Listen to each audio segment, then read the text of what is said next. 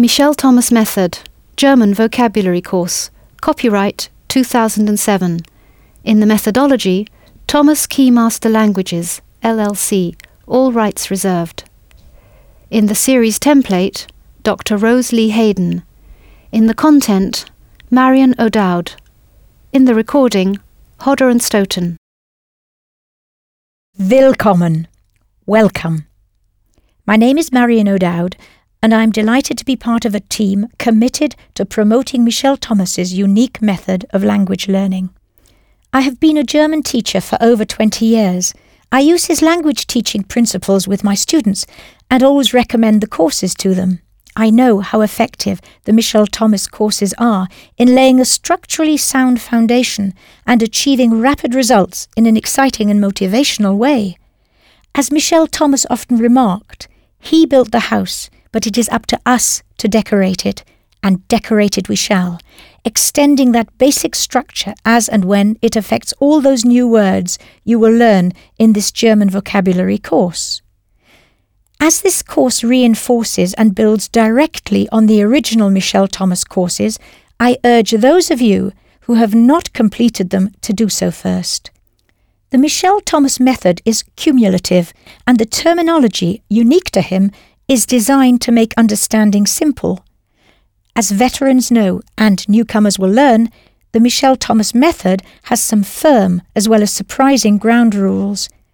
Let me share these with you now, as Michel Thomas did, so that we can make the most of this opportunity to build your German vocabulary and proficiency the way he intended.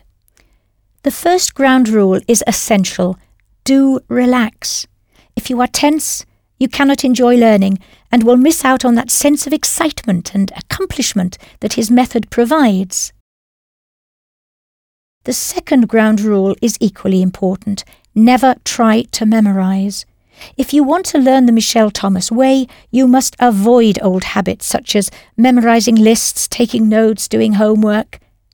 Ground rule number three take time to think things through before you respond. And finally, ground rule number four you must participate and interact. Don't just listen passively. Michel Thomas knew that following these ground rules was the best way to learn another language. He so often stressed what you understand, you know, and what you know, you don't forget. In this German vocabulary course, you will participate as the third member of a very special pair of native speakers Julius and Julia. Just play your part interacting with all three of us as we reinforce new concepts and introduce relevant vocabulary drawn from all sorts of situations. Here's how the system works. First, I will introduce a new concept or phrase, and then I will ask you to create your own response by prompting you with something like, How would you say? Whenever you are prompted, hit the pause button to give you plenty of time to work out your answer. Take as much time as you need to think things through and then respond out loud. Once you have responded, hit the pause button again to continue and you will hear the correct response that the native speakers or I will repeat. You'll surprise yourself just how much German you already know when you interact with us. But if you are unsure, just repeat a section. It's perfectly all right to review before moving on.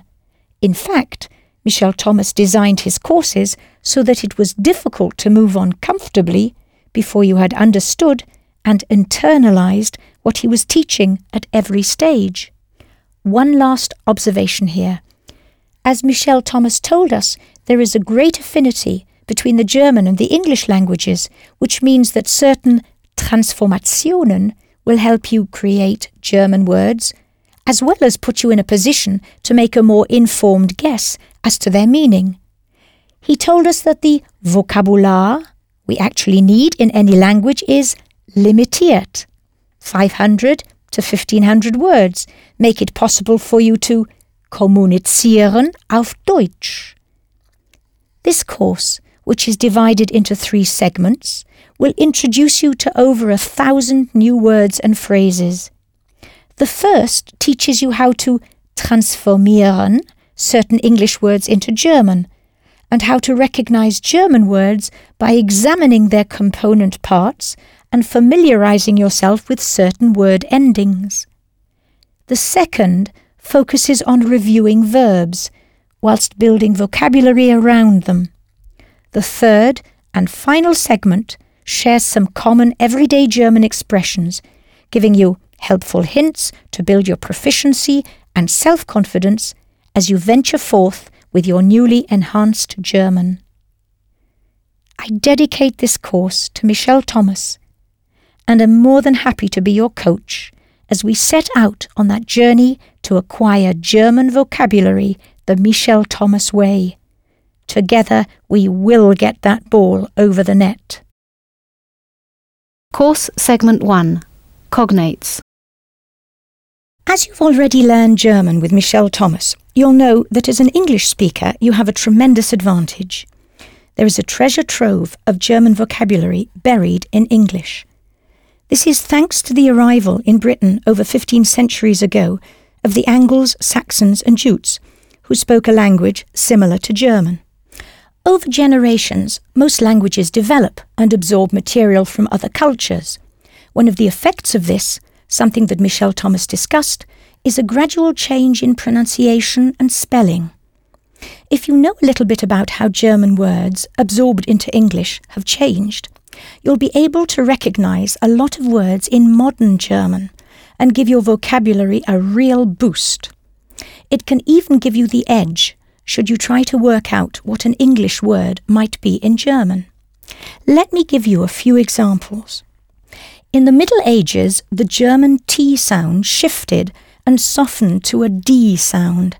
That's why trinken in German sounds so close to drink in English, and why gut mellowed to good. With this in mind, see if you can work out what these German words mean. Every house needs one of these. Ein Bett. Ein Bett, yes, a bed. And this, something to eat. Brot und Butter. Of course, bread and butter. If you do a lot of Tanzen. dancing, tanzen is to dance, you'll develop a Durst. Durst, thirst. And if you're grateful to someone, you'll use Danken. meaning to thank. Danken, from which you get danke, of course, thanks. The hound, our Saxon word for dog, is evident in the German word Hund. I know you'll have no problem working out these other animals. Der Fuchs und der Wolf. Fuchs und Wolf. Fox and wolf. And what about these two? Das Schwein und die Kuh. Das Schwein, the pig, think of swine. Die Kuh, the cow. The clipped German T softened in English to a TH sound, which is why Vater is traceable in our word father. Bearing that in mind, you'll recognize this number. Hunderttausend. A hundred thousand, hundert tausend. Now listen to the German words for parts of the body. The similarities to English are striking. Haare. Lippen. Schulter. Knie. Ellbogen. Haare, hair, Lippen, lips, Schulter, shoulder, Knie, knee, Ellbogen, elbow. These sound shifts are useful to know, but they're not cast in stone. So just relax and trust your guessing instinct in this first segment. You'll find examples of other sound shifts in the user manual, but for now just go with the flow. Mit dem Strom schwimmen. Swim with the stream, with the current. Mit dem Strom schwimmen. Let things happen gradually, and everything will fall into place. Right, you're ready to start using your German, but before we begin, remember, whilst Michel Thomas always encouraged us to guess vocabulary, he warned never to guess structure. So do try and think sentences through clearly. In this segment, we'll introduce you to some really useful German word endings. What will gradually become clear, that's klar in German, close, isn't it? Is that the German language tends to glue words or pieces of words together, rather like building a wall, brick by brick. By separating and examining each individual brick or word, you'll find you can work out its meaning more easily and you'll see patterns emerge. You'll soon be building these walls yourself. Let's begin with the verb ending ieren. Michel Thomas taught you organisieren, to organize, telefonieren, to telephone. What was to repair? Reparieren. Ja, reparieren. And to work in the sense of to function? Funktionieren. Ja, funktionieren. All these ieren words, spelt I-E-R-E-N, are, ah, Michel Thomas said, of French extraction. So, how would you say to reserve in German? Reservieren. That's right, reservieren. Think of it this way drop off the last vowel in the English word, hear the E on the end of reserve, then, sticking with the last consonant, add your ending ieren, reservieren. Now imagine you have arrived at a German hotel. How would you say, I would like to reserve a double room, please? Do you remember the word for room? Zimmer. Yes, Zimmer. That's capital Z I double M E R. Bearing in mind that Michel Thomas told you a German P shifted to an English B, work out what a double room is in German. Doppelzimmer. Doppelzimmer. Well done if you guessed correctly.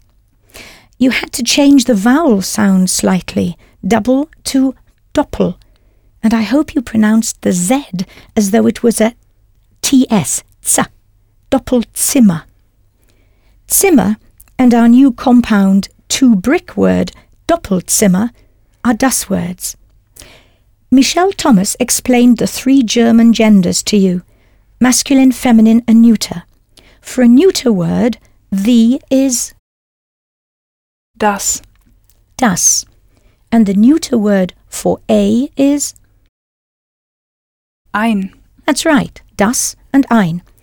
Let's now say, I would like to reserve a double room, please. First, I would like, Ich möchte. Ja, ich möchte. Remember, if you use the handle möchte, the second verb goes to the end of the sentence. Word order is one of German's little quirks, but it's nothing to get worked up about. German children make mistakes when they first start speaking, but in time it becomes instinctive because it just sounds right. That'll happen for you too. So, how would you say, I would like to reserve a double room, please? Ich möchte ein Doppelzimmer reservieren, bitte. Well done. Ich möchte ein Doppelzimmer reservieren, bitte. If das Einzelzimmer is a single room, work out a twin-bedded room, a two-bedroom. Ein Zweibettzimmer. Ja, ein Zweibettzimmer. If with a bath is mit Bad and with a shower is mit Dusche, how would you say we would like to reserve a single room with a bath and a twin-bedded room with a shower? Wir möchten ein Einzelzimmer mit Bad und ein Zweibettzimmer mit Dusche reservieren. Wir möchten ein Einzelzimmer mit Bad und ein Zweibettzimmer mit Dusche reservieren. If you're phoning a restaurant, you may want to reserve a table inside, drinnen, by the window, beim Fenster, or outside, draußen, or on the terrace, auf der Terrasse. Listen out for that in, in drinnen, and aus, meaning out, in draußen. A well matched pair, drinnen and draußen. A table is ein Tisch, but here you'll say einen Tisch. I'll explain why in segment 2. So how would you say a table for six inside by the window, please? Einen Tisch für sechs drinnen beim Fenster bitte. Einen Tisch für sechs drinnen beim Fenster bitte. Richtig. And now, a table for eight outside on the terrace. Einen Tisch für acht, draußen auf der Terrasse. Einen Tisch für acht draußen auf der Terrasse. Now, how would you say to serve? Serve in the sense of serving up food. Servieren. Good, servieren. Let's ask, when do you serve breakfast? Breakfast in German is Frühstück. That's capital F R U umlaut H S T U umlaut C K. Michel Thomas taught you that früh means early. Stück actually means piece. So Frühstück means an early piece, an early piece of food, of course. German bricklaying in action. Frühstück. Now, how would you say when? Wann? Gut, wann? Remembering to use sie as you are talking to someone who is not a friend or relative, how would you now say, when do you serve breakfast?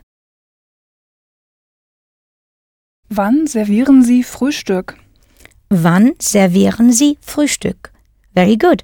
Especially if you remember to pronounce the ST in Frühstück as though it has a sh before the T. Frühstück. If lunch is das Mittagessen, your midday eat, and dinner is das Abendessen, the evening eat, how would you say, until when do you serve lunch? For until use bis. So once again, until when do you serve lunch? Bis wann servieren Sie Mittagessen? Bis wann servieren Sie Mittagessen? Gut. Tea time in Germany is considered time for Kaffee und Kuchen, coffee and cake, Kaffee und Kuchen. Although some places will have a Teestunde, a tea hour. But if you're invited to tea in Germany, you will hear something different. Wollen Sie zum Kaffeetrinken vorbeikommen? Wollen Sie vorbeikommen? Would you like to come by? Vorbeikommen. Zum Kaffee trinken. To drink a cup of coffee.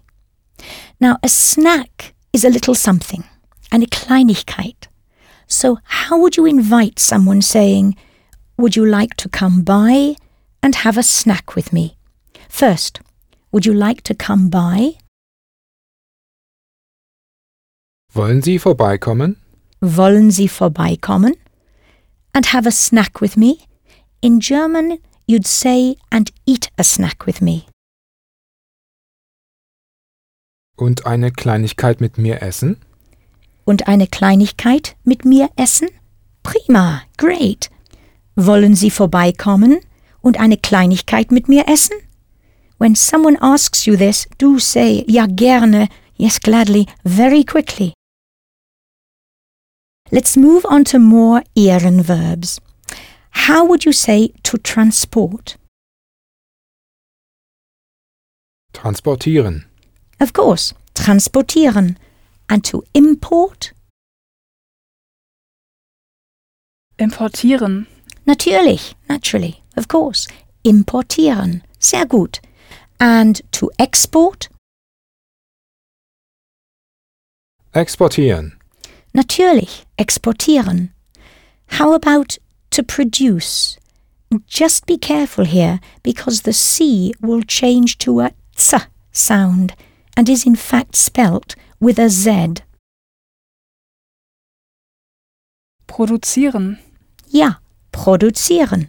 Ausgezeichnet. That means excellent. Now, how would you say the beer here is excellent. Remember, excellent, ausgezeichnet? That's A U S G E Z E I C H N E T. Ausgezeichnet. Beer is neuter. So to say the beer, which form of the word the will you need? Das. Ausgezeichnet. Das Bier. So, the beer here is excellent. Das Bier hier ist ausgezeichnet. Das stimmt. That's right. Das Bier hier ist ausgezeichnet. In Germany, beer is usually dark or light. So let's try the beer is usually dark or light. As you may recall, Michel Thomas taught you gewöhnlich, meaning usually. He also mentioned dark, which is, Dunkel. ja, dunkel, and light, Hell. Gut, hell. Back to our sentence. The beer is usually dark or light. Das Bier ist gewöhnlich dunkel oder hell. Gut, das Bier ist gewöhnlich dunkel oder hell. Okay, now what about Germany produces excellent beer? But before you try that, let's just take a look at the adjective excellent, ausgezeichnet. In this sentence, it sits directly in front of the word it is describing, excellent beer. So let's be agreeable and match it to the noun. In gender, beer is neuter, and in number, beer is singular. So ausgezeichnet gets an es on the end. Excellent beer is therefore Ausgezeichnetes Bier. ja, ausgezeichnetes Bier. But here's the good news. When an adjective is on its own, freestanding, as it was when you said the beer here is excellent, then you have no worries, as there's no need to agree. So let's try that again. The beer here is excellent. Das Bier hier ist ausgezeichnet. Richtig. Das Bier hier ist ausgezeichnet. But now, Germany produces excellent beer. So remember to be agreeable. Deutschland produziert ausgezeichnetes Bier. Das stimmt. That's right. Deutschland produziert ausgezeichnetes Bier. And if weltweit means worldwide, how would you then build on and exports it worldwide? Und exportiert es weltweit. Deutschland produziert ausgezeichnetes Bier und exportiert es weltweit. Gut. Now, if cars are Autos and cameras are Kameras or Fotoapparate, how would you say that the Germans also produce good cars and cheap cameras? When your adjective is describing something in the plural, just add an e. So, they also produce good cars, Sie produzieren auch gute Autos. Sie produzieren auch gute Autos. And cheap cameras? Cheap is billig. Und billige Kameras. Und billige Kameras. A lot of English technical words are very similar in German. Business is global after all. So it won't surprise you that products are Produkte, that's capital P R O D U K T E, Produkte. Now, if electrical is Elektro, how would you say electrical products? Elektroprodukte. Gut. Elektroprodukte. Waren are wares or goods. That's capital W A R E N. Waren. Now, as you know, Michel Thomas taught us fertig, meaning ready, finished. This also works for manufactured. So, how would you say manufactured goods? Fertigwaren. Gut, Fertigwaren. Okay, once you know that schreiben is to write, you'll now recognize the sign Schreibwarengeschäft. Geschäft, as you know, is shop. Schreibwaren, writing wares, meaning stationery. So stationery shop, Schreibwarengeschäft. So, if spielen means to play, what would this be? Ein Spielwarengeschäft für Kinder. Yes, a children's toy shop, ein Spielwarengeschäft. And finally, if to sell is verkaufen and leather is Leder, how would you say, do you sell good leatherware? Verkaufen Sie gute Lederwaren? Verkaufen Sie gute Lederwaren? Richtig. Did you remember to make your adjective good agreeable? Gute Lederwaren? You know, Michel Thomas always said minor details are not important in the wider scheme of things. Don't try to be perfect, just aim to communicate, get that ball over the net. Well, when it comes to the agreeability of adjectives, you won't ever hit the ball into the net and fail to be understood. Rest assured, the Germans themselves are not 100% accurate either. Now, let's get back on track with those ieren verbs. What about the verb to train? Trainieren. Gut, trainieren. So, how would you say one must train for sport? Man muss für Sport trainieren. Gut, man muss für Sport trainieren. To emphasize that this is particularly the case with sport, for sport one must train really hard, make the agent, the doer of the verb, swap places with the verb, so you'll actually say, for sport, must one train really hard. So if really hard is wirklich hart, how would you say, for sport, one must train really hard? Für Sport muss man wirklich hart trainieren. Richtig, that's right. Für Sport muss man wirklich hart trainieren. This tendency to stress an item and promote it to the head of the sentence is typically German. Listen to Julia. She's mad about winter sports. Für Wintersport wie Skifahren, Snowboarden und Eislaufen muss man wirklich hart trainieren. Aber es macht Spaß. Did you recognize the three winter sports she loves? Wintersport wie Skifahren, Snowboarden und Eislaufen. Winter sports like wie skiing, snowboarding and ice skating. Eislaufen literally means to run on ice. Aber es macht Spaß. But it's fun. What about Julius? Für Sommersport wie Schwimmen, Windsurfen und Reiten soll man auch trainieren. Aber das macht auch Spaß. What's reiten? That strong T softened to a D sound, giving you riding. Man soll trainieren, aber das macht auch Spaß. One ought to train, but that's also fun.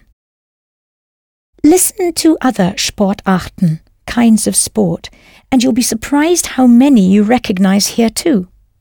Golf, Judo, Tennis, Tischtennis, Gymnastik, Leichtathletik, Fußball, Basketball, Federball, Rennen.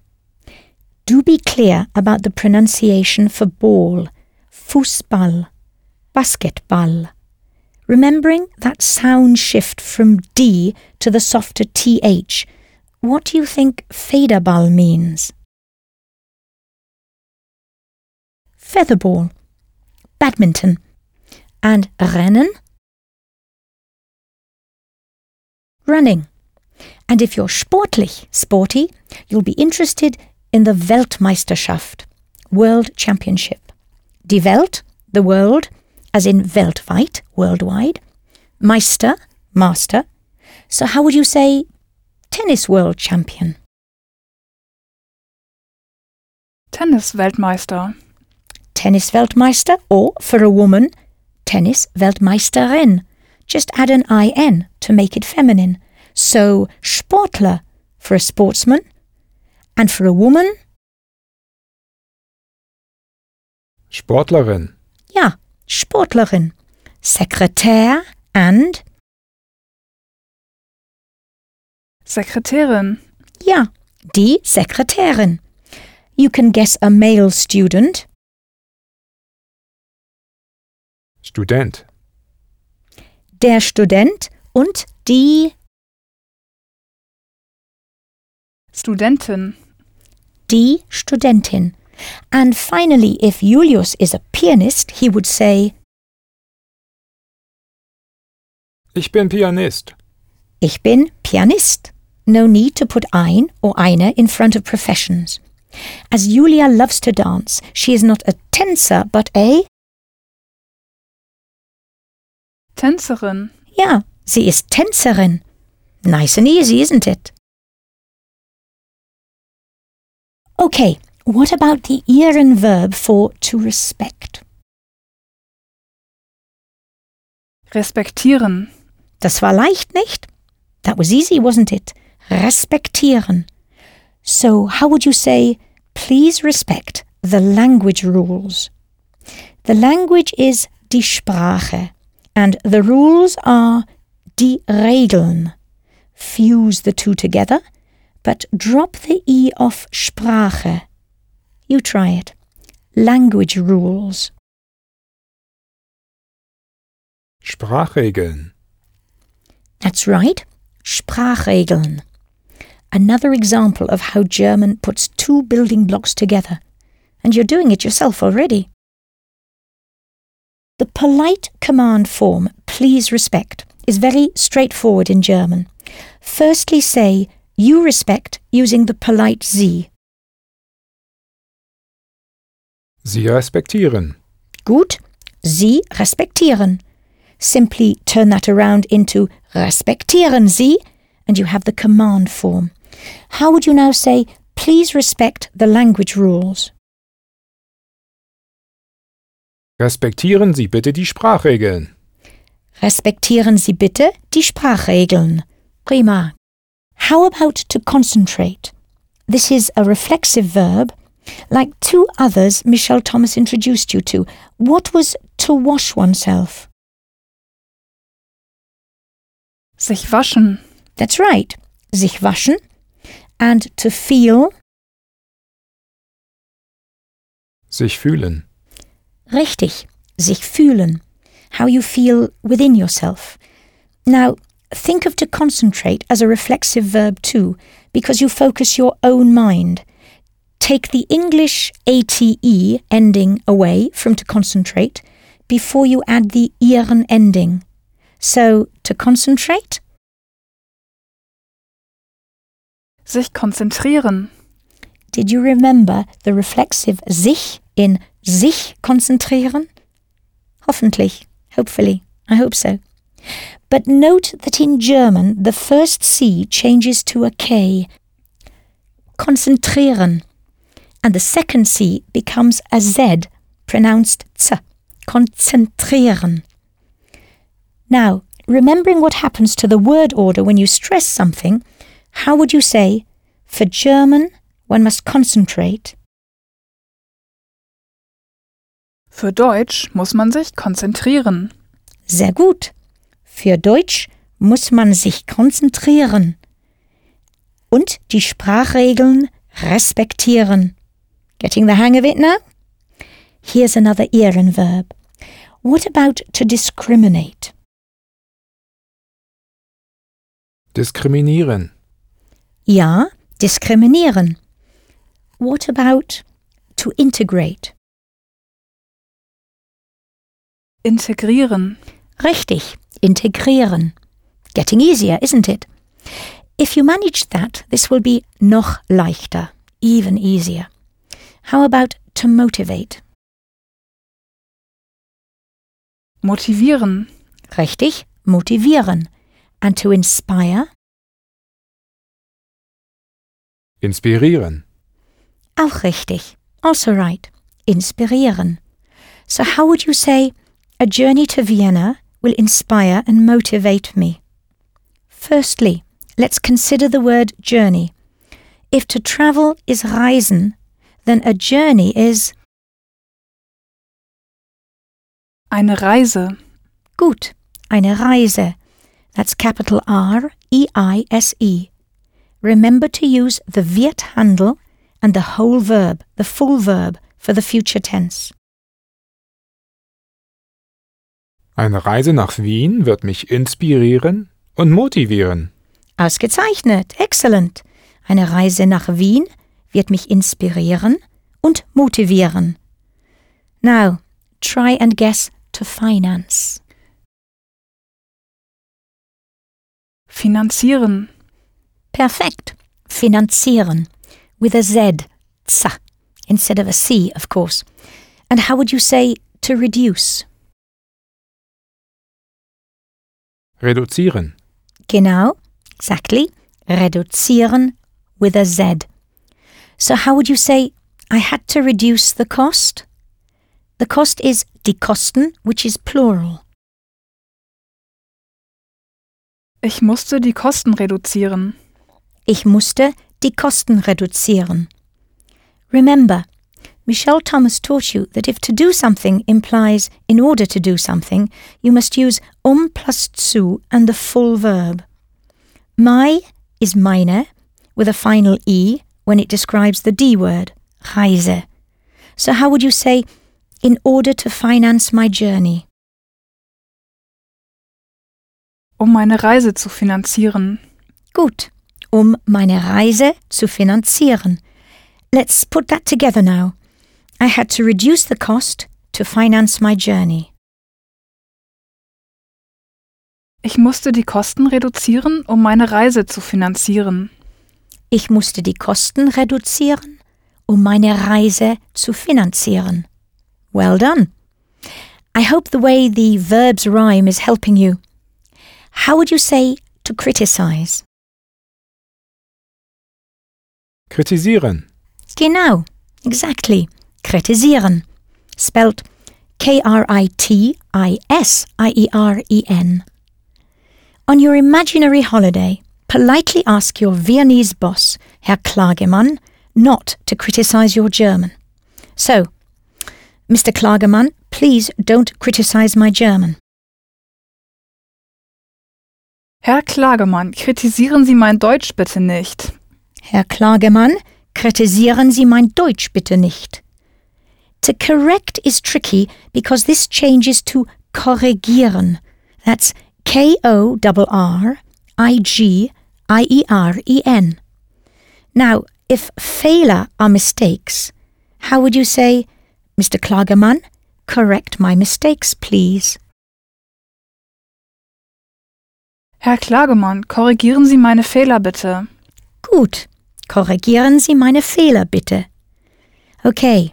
If to correct is korrigieren, can you guess to react? Reagieren. Sehr gut. Reagieren. In English we say to react to, but in German it's to react on. Reagieren auf. Just like warten auf, to wait on. We of course say to wait for. Using reagieren auf, let's ask how Herr Klagemann reacted to my request. In the past tense, all ieren verbs are totally consistent. Garantiert.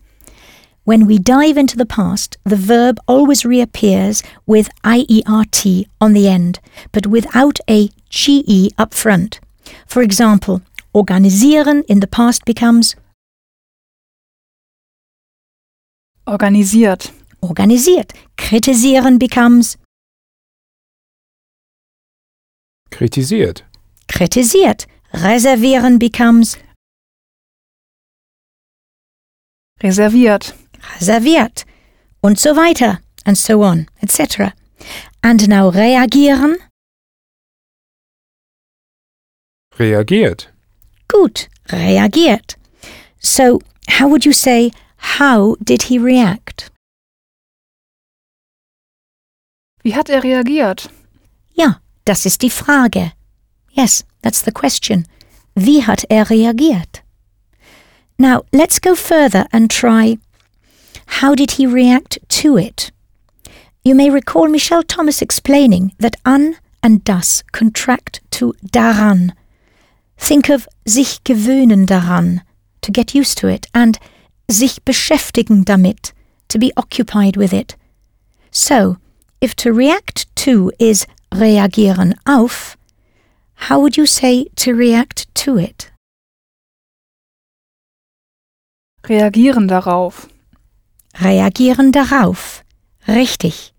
And now, how did he react to it? Wie hat er darauf reagiert? Wie hat er darauf reagiert? Okay, here's another iron verb.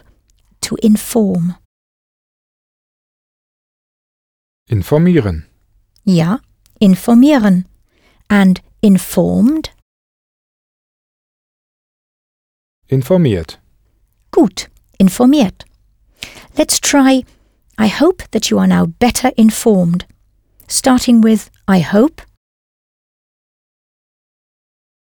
Ich hoffe. Gut, ich hoffe. Now, remembering that das triggers a weil situation, sending the verb to the end, add that you are now better informed. Dass Sie jetzt besser informiert sind. Dass Sie jetzt besser informiert sind. And putting that together, I hope that you are now better informed. Ich hoffe, dass Sie jetzt besser informiert sind. Prima. Ich hoffe, dass Sie jetzt besser informiert sind. Now what about Thank you. Everything was wonderfully organized. Wonderfully is wunderbar. Danke, alles war wunderbar organisiert. Richtig. Danke.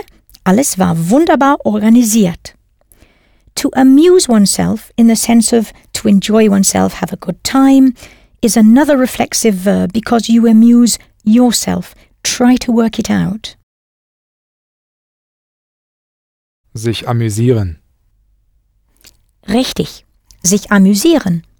So how would you say, did you enjoy yourself? Dive into the past using the Z form. Haben Sie sich amüsiert? Gut. Haben Sie sich amüsiert?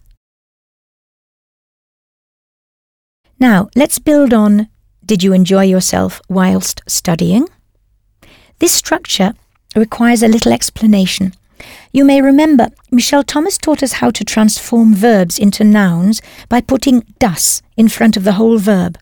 He mentioned das Leben, the life, or the living, and das Essen, the food, or the eating of. Okay, once you have transformed the verb into a noun, placing the word beim in front of it gives you when or whilst doing that action. So if lesen is to read, how would you say while reading? Beim Lesen. Beim Lesen. And if to listen to is zuhören, what about while listening? Beim Zuhören. Beim Zuhören. And while playing? Beim Spielen. Beim Spielen. Okay, if das Klavier is the piano, just hook it on to spielen and say while playing the piano, while piano playing. Beim Klavier spielen. Gut. Beim Klavierspielen. Now back to our sentence. Haben Sie sich amüsiert while studying? Haben Sie sich amüsiert beim Studieren? Genau, exactly. Haben Sie sich amüsiert beim Studieren? Oh, haben Sie sich beim Studieren amüsiert? Hoffentlich, hopefully. Then congratulations are in order. And to congratulate just happens to be another Ehren verb. Just chop off the prefix con from congratulate, as well as the ending ate. So how would you say to congratulate? Gratulieren. Richtig, gratulieren. You may need this to congratulate someone on their birthday. Zum Geburtstag. By the way, you congratulate someone to their birthday in German and not on. So with gratulieren, you will use ihnen, to you, and not sie. That's if you're using the polite form. So, how would you say, I would like to congratulate you on your birthday? First, I would like to congratulate you. Ich möchte Ihnen gratulieren. Gut, ich möchte Ihnen gratulieren. Now insert zum Geburtstag in the right place. Ich möchte Ihnen zum Geburtstag gratulieren. Super, ich möchte Ihnen zum Geburtstag gratulieren. Alles Gute, all the best. If it's a close friend, you'll use dir, D-I-R, dir. So, wishing a close relative a happy birthday, you'd say, Ich möchte dir zum Geburtstag gratulieren. ich möchte dir zum Geburtstag gratulieren. Danke. You now have a bundle of ieren verbs under your belt, and there are plenty more in the user manual for you to pick up and use. Before we move on, though, let me just highlight the three bad guys you won't be able to work out. They are verlieren, to lose, spazieren gehen, to go for a walk, and passieren, to happen. For passieren, if you think of to happen as to come to pass, then passieren should stick in your memory quite easily. Let's start with verlieren, to lose. Although it ends in ieren, it bears no resemblance to the English word lose. And what's more, when you dive into the past, you come up with verloren. So, imagine I've lost my train ticket. Knowing it's the equivalent of a travel card, let's see if you can work out the word for ticket. To drive or to travel is, Fahren. ja, fahren. Now, bearing in mind the German T sound softened to a D, guess card. Karte. Gut, Karte. And dropping the en ending of fahren, how would you say travel card or ticket? Fahrkarte. Genau, exactly. Fahrkarte. As it's a D word, my ticket becomes Meine Fahrkarte. richtig, meine Fahrkarte. So, I've lost my ticket. Ich habe meine Fahrkarte verloren. Gut, ich habe meine Fahrkarte verloren. Let's now build on. Oh, how terrible. I've lost my ticket. As you can imagine, there are lots of ways of saying terrible in most languages, and German is no exception. Let's use schrecklich, as I'm pretty sure the word schreck will ring bells with you. Einen Schreck bekommen means to get, to have a fright. Schreck, fright. Lich, full. So, wie schrecklich becomes how frightful, how terrible. So, once again, how would you now say, Oh, how terrible, I've lost my ticket? Ach, wie schrecklich. Ich habe meine Fahrkarte verloren. Ach, wie schrecklich, ich habe meine Fahrkarte verloren. Wie ärgerlich, wie dumm. How annoying, how stupid. The second bad guy is spazieren gehen. Again, you couldn't have guessed to walk, spazieren, and you need to dive from the sein board into the past, as it's a verb of coming and going. Having dived, you do come up with spaziert as expected. But what happens when two verbs are involved? To go for a walk is spazieren gehen. Kein Problem. Dive into the past with gehen and leave spazieren alone. First, though, how do you say I went? To go is, of course, a coming and going verb, so use the sein board, and the diving form is gegangen. So I went is Ich bin gegangen. gut, ich bin gegangen. Okay, and now I went for a walk. Ich bin spazieren gegangen. Ja, ich bin spazieren gegangen. You can say, ich bin dorthin spaziert. I walked there. This confirms that you walked there as opposed to drove, ran, or cycled there. But spazieren gehen means to go for a walk. Our third and last bad guy is passieren, to happen, to come to pass. When something goes wrong, you will immediately hear, What's the matter? Was ist los? Probably followed by, What happened? Here use passieren. Like spazieren, you dive from the sein board into the past. So how would you say, What happened? Was ist passiert? Richtig. Was ist passiert? And finally, how would you say, Nothing has happened. Everything is in order. Nichts ist passiert. Alles ist in Ordnung. Super. Nichts ist passiert. Alles ist in Ordnung. Good. In that case, we'll leave those ieren verbs and go on to the next ending. Just before we move on, though, let me stress that you can't expect to be able to attach ieren to every French sounding verb in this way. But that's enough of verbs for now. Let's look at a set of nouns that you can work out straight from the English. These nouns end in tät. That's T-A umlaut T. This tät ending frequently corresponds to the itty ending in English. But that's not consistently the case by any means.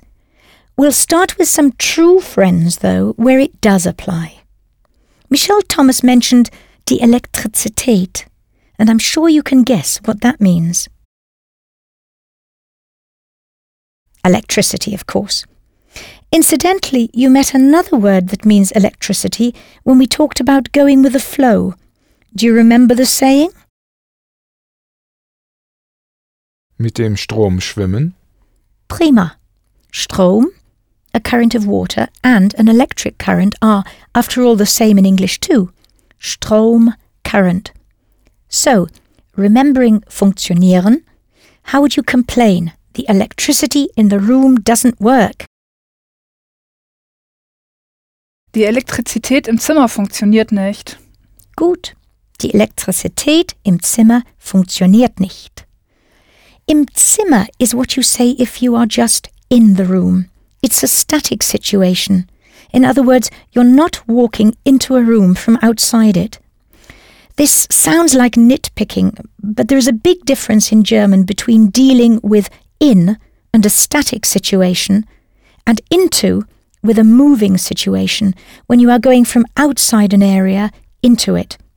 Don't worry about this now, we'll come back to it later. Okay, if the light is das Licht and the living room das Wohnzimmer, what about the light in the living room isn't working? Das Licht im Wohnzimmer funktioniert nicht. Das Licht im Wohnzimmer funktioniert nicht. Now, knowing schlafen is to sleep, work out the bedroom. Das Schlafzimmer. Ja, das Schlafzimmer. Knowing the word der DVD-Spieler, how would you say the DVD player in the bedroom doesn't work? Der DVD-Spieler im Schlafzimmer funktioniert nicht. Der DVD-Spieler im Schlafzimmer funktioniert nicht. And if baden is to bathe and broken is kaputt, how would you say the shower in the bathroom is broken? Die Dusche im Badezimmer ist kaputt. Gut, die Dusche im Badezimmer ist kaputt. If Zentralheizung is the central heating and to be on is an sein, what about the central heating in the dining room, the eating room, is not on? Die Zentralheizung im Esszimmer ist nicht an. Die Zentralheizung im Esszimmer ist nicht an. Richtig. Just to complete your knowledge of the vital rooms, the kitchen is die Küche and die Toilette, das Klo or das WC, the toilet, of course.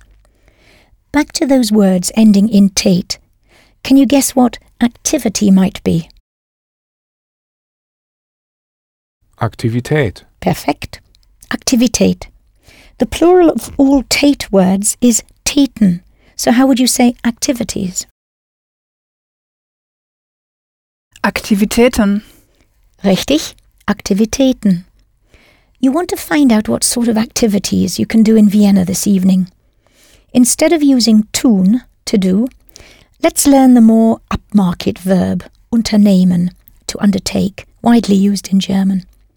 Here you'll master two things simultaneously under, which is unter, the Anglo Saxon influence is obvious here, and to take, which you may recall is nehmen. Richtig. Put the two together, just as in English, and you get to undertake unternehmen. So let's start with what sort of activities? What kind of, what sort of is was für? A useful addition to your repertoire of question words. Was für? What sort of? Over to you now. What sort of activities? Was für Aktivitäten? Was für Aktivitäten can one undertake? Kann man unternehmen? Kann man unternehmen? Sehr gut. We now need to insert in Vienna and this evening. But first, a digression into a special feature of German the time, manner, place rule. In German, descriptions of time, manner, and place should be in that order time, manner, place. Firstly, time, when something takes place. How do you ask when? Wann. That's right. There may be a phrase that refers to manner, how something is carried out. So, what is how? Wie. Richtig.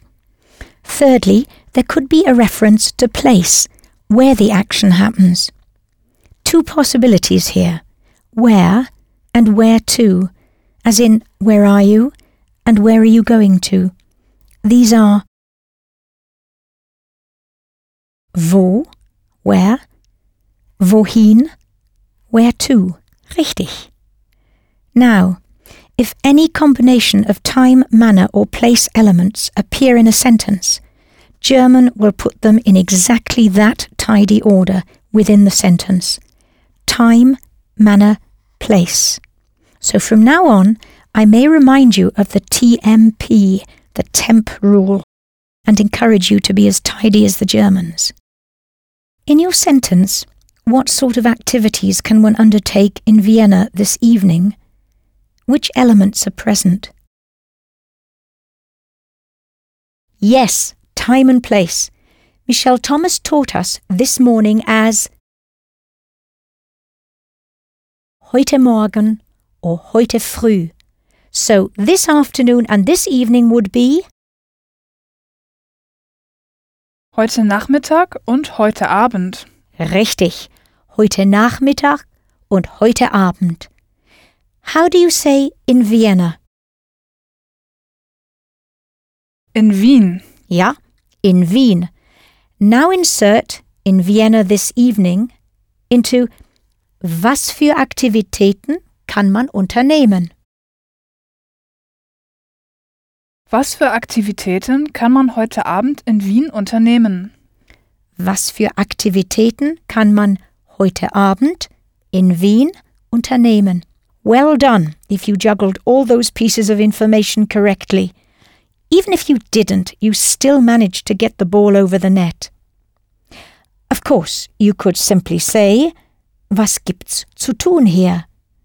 What is there to do here? But it's good to have some grown up expressions at the ready. Michel Thomas was very scathing about courses that just taught baby talk. Imagine your host in Vienna suggests you go out together, zusammen ausgehen. Listen to the choices Julius suggests to Julia. They will sound remarkably familiar. Julia, ich schlage vor, dass wir ins Theater oder ins Konzert gehen. Ins Theater? Ins Konzert? Nein, gehen wir lieber ins Restaurant etwas essen. Ich schlage vor. A very handy expression meaning I suggest.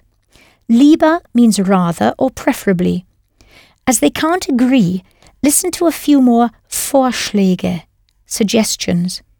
Der Vorschlag and its plural, die Vorschläge, come from the separable verb you just heard, vorschlagen. Warum gehen wir nicht ins Mozart-Museum? Oder ins Kino? Nein, ich will ins Gasthaus essen gehen oder ins Nachtlokal tanzen. Ins Kino, to the cinema. Ins Gasthaus, to a pub and eating place. Ins Nachtlokal or Nachtclub, to a nightclub.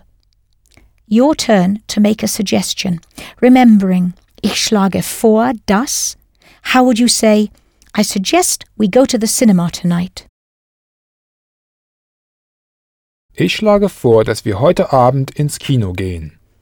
Ich schlage vor, dass wir heute Abend ins Kino gehen. Well done if you remembered the temp rule and ordered the sentence correctly. Did you notice the word ins has cropped up a lot? If you want to go to these places, you have to use the word in in the sense of into. For a das word, that's ins. This is not the static situation we had before, when we talked about the electricity which wasn't working in the room, im Zimmer. Instead, we have a situation involving motion, a movement from one place to another, and hence a change of location. You try this one again. I suggest that this evening we go to the theatre. Ich schlage vor, dass wir heute Abend ins Theater gehen. Ich schlage vor, dass wir heute Abend ins Theater gehen. Okay, if to meet is treffen, try I suggest that we meet Julia in the theatre. Ich schlage vor, dass wir Julia im Theater treffen. Ich schlage vor, dass wir Julia im Theater treffen. Got it. Ins Theater gehen, but Julia im Theater treffen. Okay, back to another Tate word. How would you say university? Universität. Universität. Hören Sie, was Julius darüber sagt. Listen to what Julius says about it. Verstehen Sie es? Do you understand it? Wien ist eine ausgezeichnete Universitätsstadt für Musik. Vienna is an excellent university town for music. Wien ist eine ausgezeichnete Universitätsstadt für Musik. All those z and st sounds give mouth and lips a lot of exercise. Try them again. Wien ist eine ausgezeichnete Universitätsstadt für Musik. Okay, how about speciality?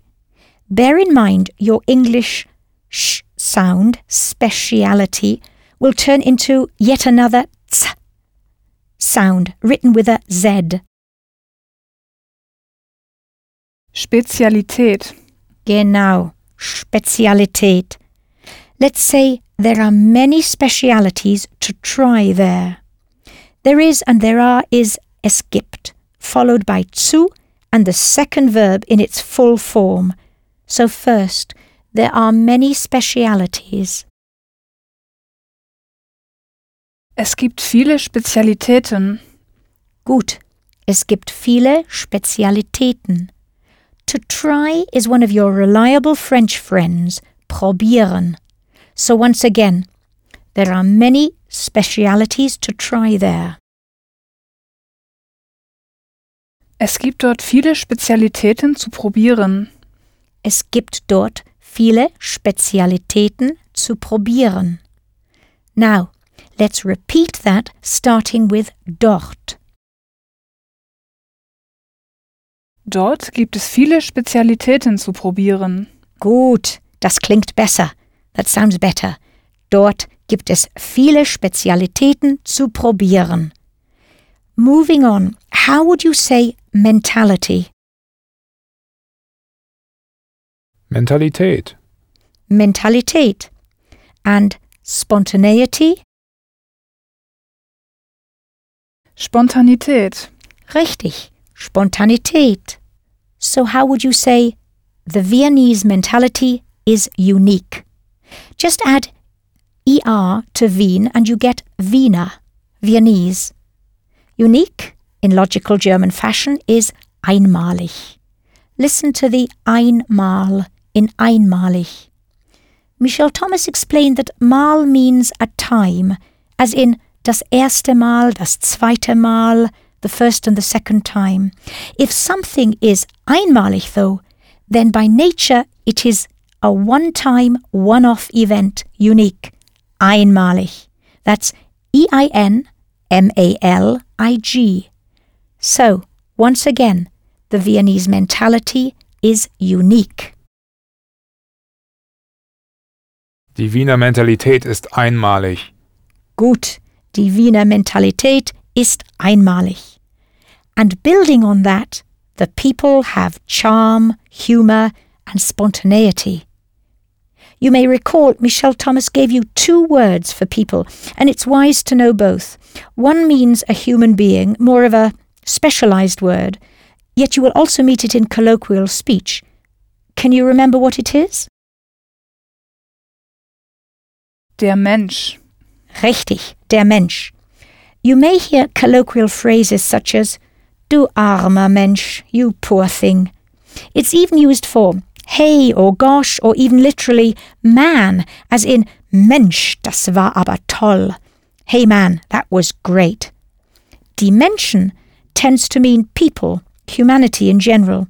However, die Leute, that's capital L E U T E, only exists in the plural. And that's what you need if you're saying the people have charm, etc. Let's just improve on haben and learn besitzen, meaning to have, in the sense of to own or possess. That's B E S I T Z E N, besitzen. So, how would you say the people have? Die Leute besitzen. Die Leute besitzen. Now, charm, humour, and spontaneity. Try to work out charm and humour, only a tiny change in the pronunciation is needed. Charme und Humor. Charme und Humor. Now, remembering besitzen to possess, how would you say the people have charm, humour, and spontaneity? Die Leute besitzen Charme, Humor und Spontanität. Das stimmt. That's right. Die Leute besitzen Charme, Humor und Spontaneität. For another Tate word, what about minority? Minorität. Minorität and majority? Majorität. Majorität. But you'll also hear die Mehrheit, majority, and die Minderheit, minority. And now, quantity. Quantität. Quantität and quality, Qualität. Qualität. So, how would you say the quality of the art exhibitions in Berlin is superb? Art is Kunst. Capital K U N S T. Kunst. The exhibition, die Ausstellung. What is the plural of Ausstellung? Ausstellungen. And now linking the two together for art exhibitions. Kunstausstellungen. It's an art in itself, pronouncing these compound German words, isn't it? The secret is to allow yourself gaps in between. Kunstausstellungen. Kunstausstellungen. Now, to say the quality of the art exhibitions, there is just one transition you need to understand. Let's clear this up properly and then we'll return to our sentence. Okay, what is the normal plural for the, which applies to all genders? Yes, D. However, if you want to say of the, in the sense of belonging to, a change will occur. Your D changes to der in order to express this concept of belonging or possession. Here's an example. Let's say the journalists always have mobile phones. That would be die Journalisten haben immer Handys. Very handy knowing the word das Handy for a mobile phone. The journalists are, as you would expect, die Journalisten. But if you want to say the mobile phones of the journalists, then you must say die Handys der Journalisten, making it clear these are the mobile phones belonging to the journalists. Let's call this the belonging situation. What alerts you to that change in the plural from die to der is the keyword of. Incidentally, the same transition applies to the feminine die, which also changes to der in such a belonging situation. Let's try a few examples to make sure this point is quite clear. If the students are die Studenten and Autos are cars, how would you say the students have cars? Die Studenten haben Autos. Yes, die Studenten haben Autos. Let's turn that into the cars of the students are old and shabby. Old is alt, shabby, schäbig. That's S C H A umlaut B I G, schäbig. So once again, the cars of the students are old and shabby. Die Autos der Studenten sind alt und schäbig. That's right. The cars of belonging to the students, die Autos der Studenten, sind alt und schäbig. What about the shoes of the children are brand new? Work out the shoes. Die Schuhe. Die Schuhe. Yes, and the children, Die Kinder. die Kinder. Yes. Now, if brand new is brandneu, how would you say the children's shoes are brand new? Die Schuhe der Kinder sind brandneu. Die Schuhe der Kinder, of the children belonging to the children, sind brandneu. Let's now apply this belonging situation to our original sentence. Remembering that art exhibitions are die Kunstausstellungen, how would you say the quality of the art exhibitions? Die Qualität der Kunstausstellungen. Genau, die Qualität der Kunstausstellungen. And now, the quality of the art exhibitions in Berlin is superb. Michel Thomas taught you several words for superb herrlich, wunderbar, fantastisch. But let's use großartig, his grown up word. Groß, big, artig is a common ending meaning like, resembling. Großartig, big like, superb. So once again, the quality of the art exhibitions in Berlin is superb. Die Qualität der Kunstausstellungen in Berlin ist großartig. Großartig, superb. Die Qualität der Kunstausstellungen in Berlin ist großartig. And so is your progress. Back to a few more tät words.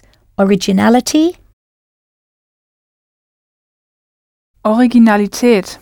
Originalität, and creativity, Kreativität. Kreativität, spelt with a K. Michel Thomas Method. German vocabulary course. Copyright 2007. In the methodology, Thomas Keymaster Languages, LLC. All rights reserved. In the series template, Dr. Rose Lee Hayden. In the content, Marion O'Dowd. In the recording, Hodder and Stoughton. Willkommen. Welcome. My name is Marion O'Dowd, and I'm delighted to be part of a team committed to promoting Michel Thomas's unique method of language learning. I have been a German teacher for over 20 years. I use his language teaching principles with my students and always recommend the courses to them. I know how effective the Michel Thomas courses are in laying a structurally sound foundation and achieving rapid results in an exciting and motivational way. As Michel Thomas often remarked, he built the house, but it is up to us to decorate it, and decorate it we shall, extending that basic structure as and when it affects all those new words you will learn in this German vocabulary course.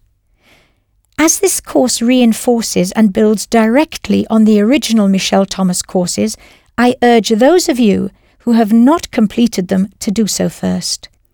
The Michel Thomas method is cumulative, and the terminology, unique to him, is designed to make understanding simple. As veterans know and newcomers will learn, the Michel Thomas method has some firm as well as surprising ground rules. Let me share these with you now as Michel Thomas did, so that we can make the most of this opportunity to build your German vocabulary and proficiency the way he intended. The first ground rule is essential do relax. If you are tense, you cannot enjoy learning and will miss out on that sense of excitement and accomplishment that his method provides. The second ground rule is equally important never try to memorize.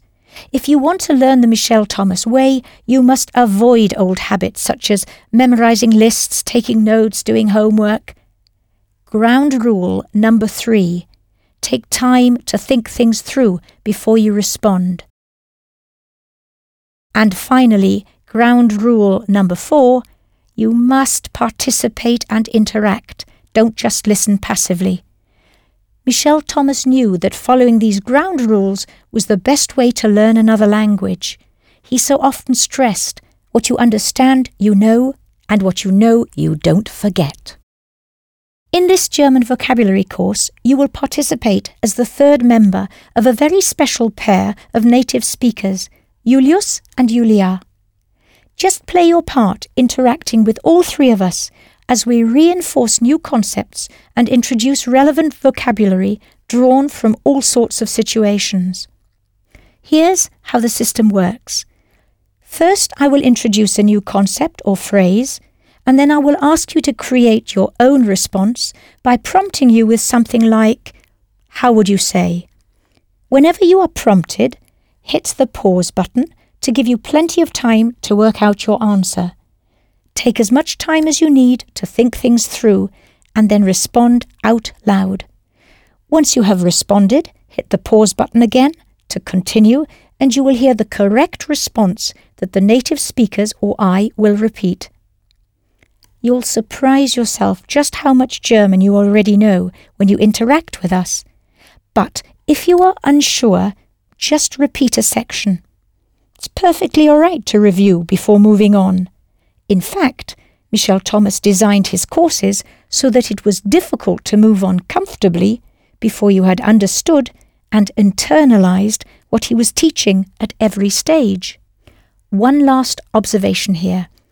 As Michel Thomas told us, there is a great affinity between the German and the English languages, which means that certain Transformationen will help you create German words as well as put you in a position to make a more informed guess as to their meaning. He told us that the vocabular we actually need in any language is limitiert. 500 to 1500 words make it possible for you to kommunizieren auf Deutsch. This course, which is divided into three segments, will introduce you to over a thousand new words and phrases. The first teaches you how to transformieren certain English words into German, and how to recognize German words by examining their component parts and familiarizing yourself with certain word endings. The second focuses on reviewing verbs, whilst building vocabulary around them. The third and final segment shares some common everyday German expressions, giving you helpful hints to build your proficiency and self confidence as you venture forth with your newly enhanced German. I dedicate this course to Michel Thomas and am more than happy to be your coach as we set out on that journey to acquire German vocabulary the Michel Thomas way. Together we will get that ball over the net. Course Segment 1 Cognates. As you've already learned German with Michel Thomas, you'll know that as an English speaker you have a tremendous advantage. There is a treasure trove of German vocabulary buried in English. This is thanks to the arrival in Britain over 15 centuries ago of the Angles, Saxons, and Jutes, who spoke a language similar to German. Over generations, most languages develop and absorb material from other cultures. One of the effects of this, something that Michel Thomas discussed, is a gradual change in pronunciation and spelling. If you know a little bit about how German words, absorbed into English, have changed, you'll be able to recognize a lot of words in modern German and give your vocabulary a real boost. It can even give you the edge should you try to work out what an English word might be in German. Let me give you a few examples. In the Middle Ages, the German T sound shifted and softened to a D sound. That's why trinken in German sounds so close to drink in English, and why gut mellowed to good. With this in mind, see if you can work out what these German words mean. Every house needs one of these. Ein Bett. Ein Bett, yes, a bed. And this, something to eat. Brot und Butter. Of course, bread and butter. If you do a lot of Tanzen. dancing, tanzen is to dance, you'll develop a Durst. Durst, thirst. And if you're grateful to someone, you'll use Danken. meaning to thank. Danken, from which you get danke, of course, thanks. The hound, our Saxon word for dog, is evident in the German word Hund. I know you'll have no problem working out these other animals. Der Fuchs und der Wolf. Fuchs und Wolf. Fox and wolf. And what about these two? Das Schwein und die Kuh. Das Schwein, the pig, think of swine. Die Kuh, the cow. The clipped German T softened in English to a TH sound, which is why Vater is traceable in our word father. Bearing that in mind, you'll recognize this number. Hunderttausend. a hundred thousand, hundert tausend. Now listen to the German words for parts of the body. The similarities to English are striking. Haare. Lippen. Schulter. Knie. Ellbogen. Haare, hair, Lippen, lips, Schulter, shoulder, Knie, knee, Ellbogen, elbow. These sound shifts are useful to know, but they're not cast in stone. So just relax and trust your guessing instinct in this first segment. You'll find examples of other sound shifts in the user manual, but for now just go with the flow. Mit dem Strom schwimmen. Swim with the stream, with the current. Mit dem Strom schwimmen. Let things happen gradually, and everything will fall into place. Right, you're ready to start using your German, but before we begin, remember, whilst Michel Thomas always encouraged us to guess vocabulary, he warned never to guess structure. So do try and think sentences through clearly. In this segment, we'll introduce you to some really useful German word endings. What will gradually become clear, that's klar in German, close, isn't it? Is that the German language tends to glue words or pieces of words together, rather like building a wall, brick by brick. By separating and examining each individual brick or word, you'll find you can work out its meaning more easily and you'll see patterns emerge. You'll soon be building these walls yourself. Let's begin with the verb ending ieren. Michel Thomas taught you organisieren, to organize, telefonieren, to telephone. What was to repair? Reparieren. Ja, reparieren. And to work in the sense of to function? Funktionieren. Ja, funktionieren. All these ieren words, spelt I-E-R-E-N, are, ah, Michel Thomas said, of French extraction. So, how would you say to reserve in German? Reservieren. That's right, reservieren. Think of it this way drop off the last vowel in the English word, hear the E on the end of reserve, then, sticking with the last consonant, add your ending ieren, reservieren. Now imagine you have arrived at a German hotel. How would you say, I would like to reserve a double room, please? Do you remember the word for room? Zimmer. Yes, Zimmer. That's capital Z I M M E R. Bearing in mind that Michel Thomas told you a German P shifted to an English B, work out what a double room is in German. Doppelzimmer. Doppelzimmer. Well done if you guessed correctly. You had to change the vowel sound slightly, double to doppel, and I hope you pronounced the Z as though it was a TS, z, Doppelzimmer.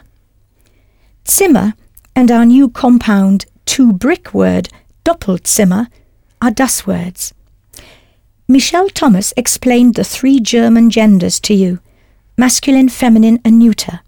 For a neuter word, the is Das. das, and the neuter word for a is Ein. that's right, das and ein. Let's now say, I would like to reserve a double room, please. First, I would like, Ich möchte. Ja, ich möchte. Remember, if you use the handle möchte, the second verb goes to the end of the sentence. Word order is one of German's little quirks, but it's nothing to get worked up about. German children make mistakes when they first start speaking, but in time it becomes instinctive because it just sounds right. That'll happen for you too. So, how would you say, I would like to reserve a double room, please? Ich möchte ein Doppelzimmer reservieren, bitte. Well done. Ich möchte ein Doppelzimmer reservieren, bitte. If das Einzelzimmer is a single room, work out a twin-bedded room, a two-bedroom. Ein Zweibettzimmer. Ja, ein Zweibettzimmer. If with a bath is mit Bad and with a shower is mit Dusche, how would you say we would like to reserve a single room with a bath and a twin-bedded room with a shower? Wir möchten ein Einzelzimmer mit Bad und ein Zweibettzimmer mit Dusche reservieren. Wir möchten ein Einzelzimmer mit Bad und ein Zweibettzimmer mit Dusche reservieren. If you're phoning a restaurant, you may want to reserve a table inside, drinnen, by the window, beim Fenster, or outside, draußen, or on the terrace, auf der Terrasse. Listen out for that in, in drinnen, and aus meaning out, in draußen. A well matched pair, drinnen and draußen. A table is ein Tisch, but here you'll say einen Tisch. I'll explain why in segment 2. So how would you say a table for six inside by the window, please? Einen Tisch für sechs drinnen beim Fenster bitte. Einen Tisch für sechs drinnen beim Fenster bitte. Richtig. And now, a table for eight outside on the terrace. Einen Tisch für acht, draußen auf der Terrasse. Einen Tisch für acht draußen auf der Terrasse. Now, how would you say to serve? Serve in the sense of serving up food. Servieren. Good, servieren. Let's ask, when do you serve breakfast? Breakfast in German is Frühstück. That's capital F R U umlaut H S T U umlaut C K. Michel Thomas taught you that früh means early. Stück actually means piece. So Frühstück means an early piece, an early piece of food, of course. German bricklaying in action. Frühstück. Now, how would you say when? Wann? Gut. Wann? Remembering to use sie as you are talking to someone who is not a friend or relative, how would you now say, when do you serve breakfast? Wann servieren Sie Frühstück? Wann servieren Sie Frühstück? Very good. Especially if you remember to pronounce the ST in Frühstück as though it has a sh before the T. Frühstück. If lunch is das Mittagessen, your midday eat, and dinner is das Abendessen, the evening eat, how would you say, until when do you serve lunch? For until use bis. So once again, until when do you serve lunch? Bis wann servieren Sie Mittagessen? Bis wann servieren Sie Mittagessen? Gut. Tea time in Germany is considered time for Kaffee und Kuchen, coffee and cake, Kaffee und Kuchen. Although some places will have a Teestunde, a tea hour. But if you're invited to tea in Germany, you will hear something different. Wollen Sie zum Kaffeetrinken vorbeikommen? Wollen Sie vorbeikommen? Would you like to come by? Vorbeikommen. Zum Kaffee trinken. To drink a cup of coffee. Now, a snack is a little something, eine Kleinigkeit. So, how would you invite someone saying, Would you like to come by and have a snack with me? First, would you like to come by? Wollen Sie vorbeikommen? Wollen Sie vorbeikommen? And have a snack with me? In German, you'd say, and eat a snack with me. Und eine Kleinigkeit mit mir essen? Und eine Kleinigkeit mit mir essen? Prima, great. Wollen Sie vorbeikommen und eine Kleinigkeit mit mir essen? When someone asks you this, do say, ja gerne, yes gladly, very quickly. Let's move on to more ieren verbs. How would you say to transport? Transportieren. Of course, transportieren. And to import? Importieren. Natürlich, naturally, of course. Importieren. Sehr gut. And to export? Exportieren. Natürlich, exportieren. How about to produce? Just be careful here because the C will change to a ts sound and is in fact spelt with a Z. Produzieren. Ja, produzieren. Ausgezeichnet. That means excellent. Now, how would you say the beer here is excellent. Remember, excellent, ausgezeichnet? That's A U S G E Z E I C H N E T. Ausgezeichnet. Beer is neuter. So to say the beer, which form of the word the will you need? Das. Ausgezeichnet. Das Bier. So, the beer here is excellent. Das Bier hier ist ausgezeichnet. Das stimmt. That's right. Das Bier hier ist ausgezeichnet. In Germany, beer is usually dark or light. So let's try the beer is usually dark or light.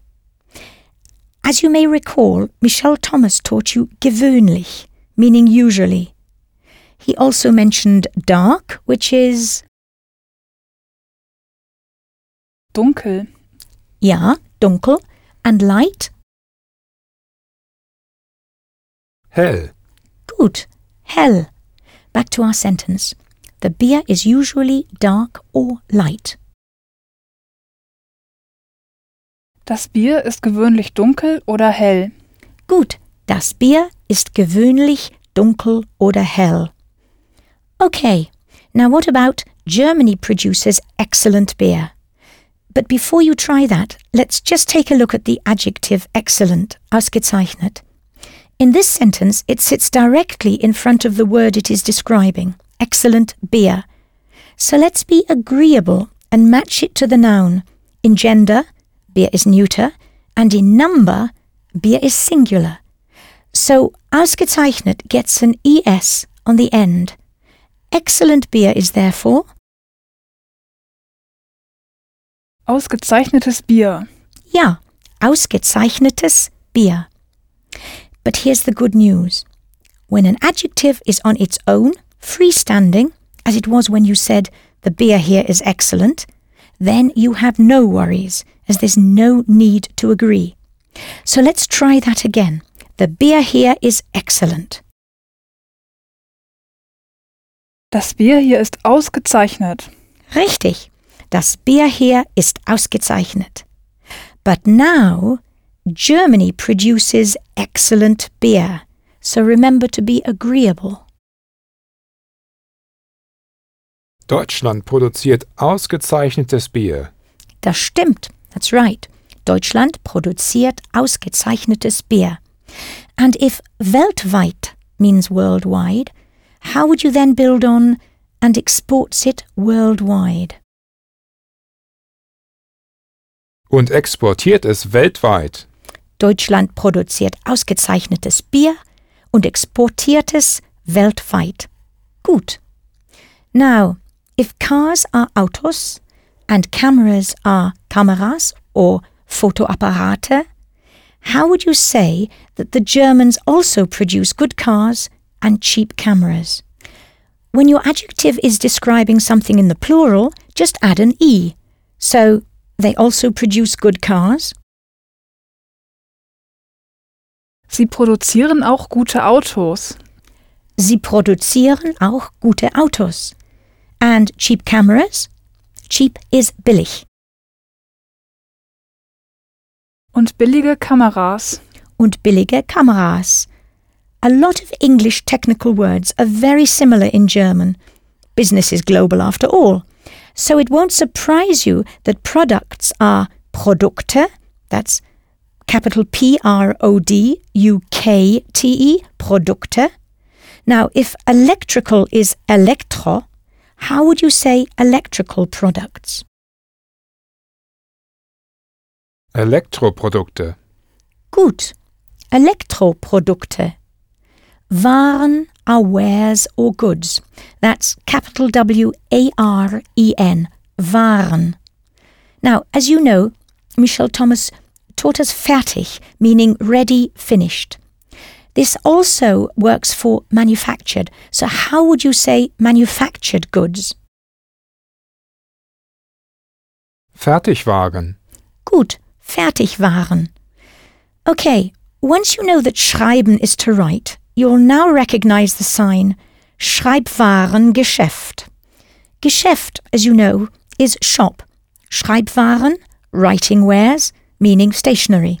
So stationery shop, Schreibwarengeschäft. So, if spielen means to play, what would this be? Ein Spielwarengeschäft für Kinder. Yes, a children's toy shop, ein Spielwarengeschäft. And finally, if to sell is verkaufen and leather is leder, how would you say, do you sell good leatherware? Verkaufen Sie gute Lederwaren? Verkaufen Sie gute Lederwaren? Richtig. Did you remember to make your adjective good agreeable? Gute Lederwaren? You know, Michel Thomas always said minor details are not important in the wider scheme of things. Don't try to be perfect, just aim to communicate, get that ball over the net. Well, when it comes to the agreeability of adjectives, you won't ever hit the ball into the net and fail to be understood. Rest assured, the Germans themselves are not 100% accurate either. Now, let's get back on track with those ieren verbs. What about the verb to train? Trainieren. Gut, trainieren. So, how would you say one must train for sport? Man muss für Sport trainieren. Gut, man muss für Sport trainieren. To emphasize that this is particularly the case with sport, for sport one must train really hard, make the agent, the doer of the verb, swap places with the verb. So you'll actually say, for sport, must one train really hard. So if really hard is wirklich hart, how would you say, for sport, one must train really hard? Für Sport muss man wirklich hart trainieren. Richtig, that's right. Für Sport muss man wirklich hart trainieren. This tendency to stress an item and promote it to the head of the sentence is typically German. Listen to Julia. She's mad about winter sports. Für Wintersport wie Skifahren, Snowboarden und Eislaufen muss man wirklich hart trainieren. Aber es macht Spaß. Did you recognize the three winter sports she loves? Wintersport wie Skifahren, Snowboarden und Eislaufen.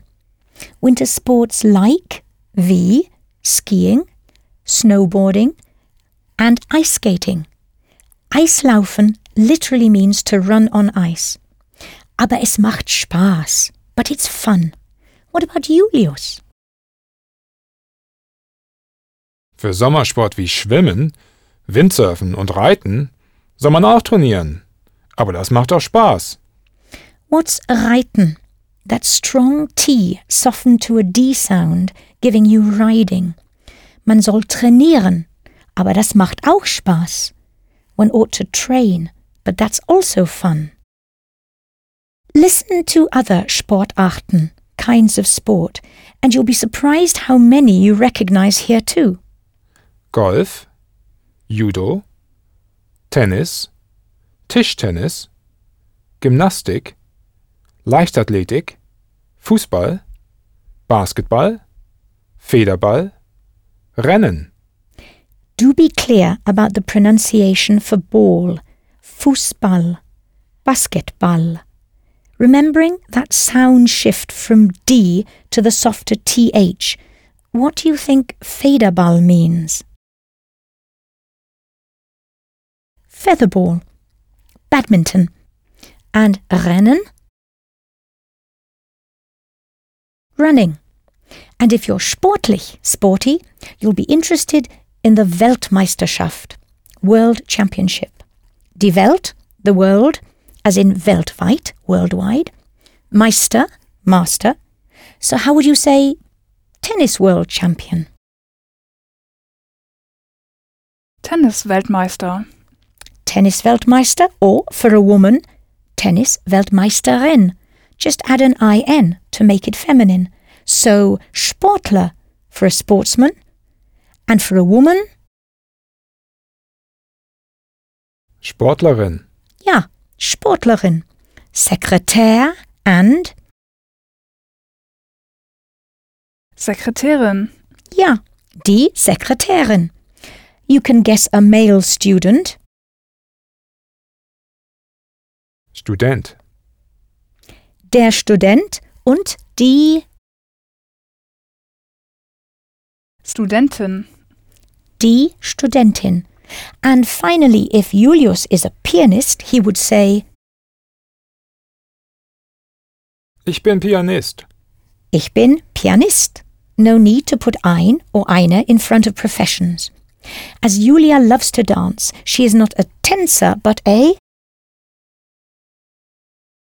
Tänzerin. ja, sie ist Tänzerin. Nice and easy, isn't it? Okay, what about the ieren verb for to respect? Respektieren. Das war leicht, nicht? That was easy, wasn't it? Respektieren. So, how would you say, please respect the language rules? The language is die Sprache, and the rules are die Regeln. Fuse the two together, but drop the E off Sprache. You try it. Language rules. Sprachregeln. That's right, Sprachregeln. Another example of how German puts two building blocks together. And you're doing it yourself already. The polite command form, please respect, is very straightforward in German. Firstly, say, you respect using the polite Sie. Sie respektieren. Gut, Sie respektieren. Simply turn that around into respektieren Sie, and you have the command form. How would you now say, please respect the language rules? Respektieren Sie bitte die Sprachregeln. Respektieren Sie bitte die Sprachregeln. Prima. How about to concentrate? This is a reflexive verb, like two others Michelle Thomas introduced you to. What was to wash oneself? Sich waschen. That's right, sich waschen. And to feel, Sich fühlen. Richtig, sich fühlen. How you feel within yourself. Now, think of to concentrate as a reflexive verb too, because you focus your own mind. Take the English ATE ending away from to concentrate before you add the ieren ending. So, to concentrate, Sich konzentrieren. Did you remember the reflexive sich in sich konzentrieren? Hoffentlich, hopefully, I hope so.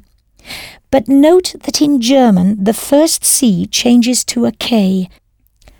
Konzentrieren. And the second C becomes a Z, pronounced Z. Konzentrieren. Now, remembering what happens to the word order when you stress something, how would you say, for German, one must concentrate? Für Deutsch muss man sich konzentrieren. Sehr gut. Für Deutsch muss man sich konzentrieren und die Sprachregeln respektieren. Getting the hang of it now? Here's another ieren verb. What about to discriminate? Diskriminieren. Ja, diskriminieren. What about to integrate? Integrieren. Richtig, integrieren. Getting easier, isn't it? If you manage that, this will be noch leichter, even easier. How about to motivate? Motivieren. Richtig, motivieren. And to inspire? Inspirieren. Auch richtig. Also right. Inspirieren. So how would you say, a journey to Vienna will inspire and motivate me? Firstly, let's consider the word journey. If to travel is reisen, then a journey is Eine Reise. Gut, eine Reise. That's capital R E I S E. Remember to use the wird handle and the whole verb, the full verb, for the future tense. Eine Reise nach Wien wird mich inspirieren und motivieren. Ausgezeichnet, excellent. Eine Reise nach Wien wird mich inspirieren und motivieren. Now, try and guess to finance. Finanzieren. Perfekt. Finanzieren. With a Z, za, instead of a C, of course. And how would you say to reduce? Reduzieren. Genau, exactly. Reduzieren with a Z. So how would you say, I had to reduce the cost? The cost is die Kosten, which is plural. Ich musste die Kosten reduzieren. Ich musste die Kosten reduzieren. Remember, Michel Thomas taught you that if to do something implies in order to do something, you must use um plus zu and the full verb. My is meine, with a final e when it describes the D word, Reise. So how would you say, in order to finance my journey? Um meine Reise zu finanzieren. Gut, um meine Reise zu finanzieren. Let's put that together now. I had to reduce the cost to finance my journey. Ich musste die Kosten reduzieren, um meine Reise zu finanzieren. Ich musste die Kosten reduzieren, um meine Reise zu finanzieren. Well done. I hope the way the verbs rhyme is helping you. How would you say to criticize? Kritisieren. Genau, exactly. Kritisieren. Spelt K R I T I S I E R E N. On your imaginary holiday, politely ask your Viennese boss, Herr Klagemann, not to criticize your German. So, Mr. Klagemann, please don't criticize my German. Herr Klagemann, kritisieren Sie mein Deutsch bitte nicht. Herr Klagemann, kritisieren Sie mein Deutsch bitte nicht. To correct is tricky because this changes to korrigieren. That's K O R R I G I E R E N. Now, if Fehler are mistakes, how would you say, Mr. Klagemann, correct my mistakes, please? Herr Klagemann, korrigieren Sie meine Fehler bitte. Gut, korrigieren Sie meine Fehler bitte. Okay, if to correct is korrigieren, can you guess to react? Reagieren. Sehr gut, reagieren. In English we say to react to, but in German it's to react on, reagieren auf. Just like warten auf, to wait on. We of course say to wait for.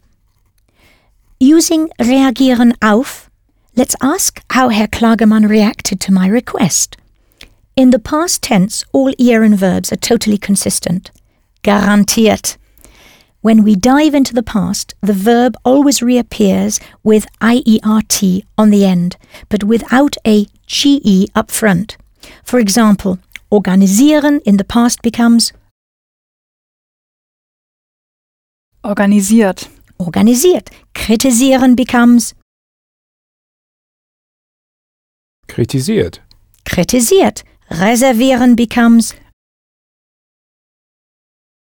Reserviert. reserviert. Und so weiter. And so on, etc. And now reagieren.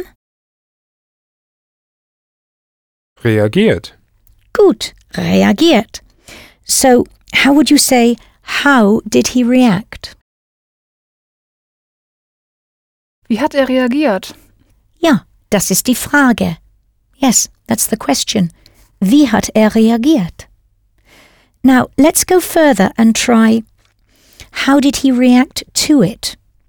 You may recall Michel Thomas explaining that an and das contract to daran.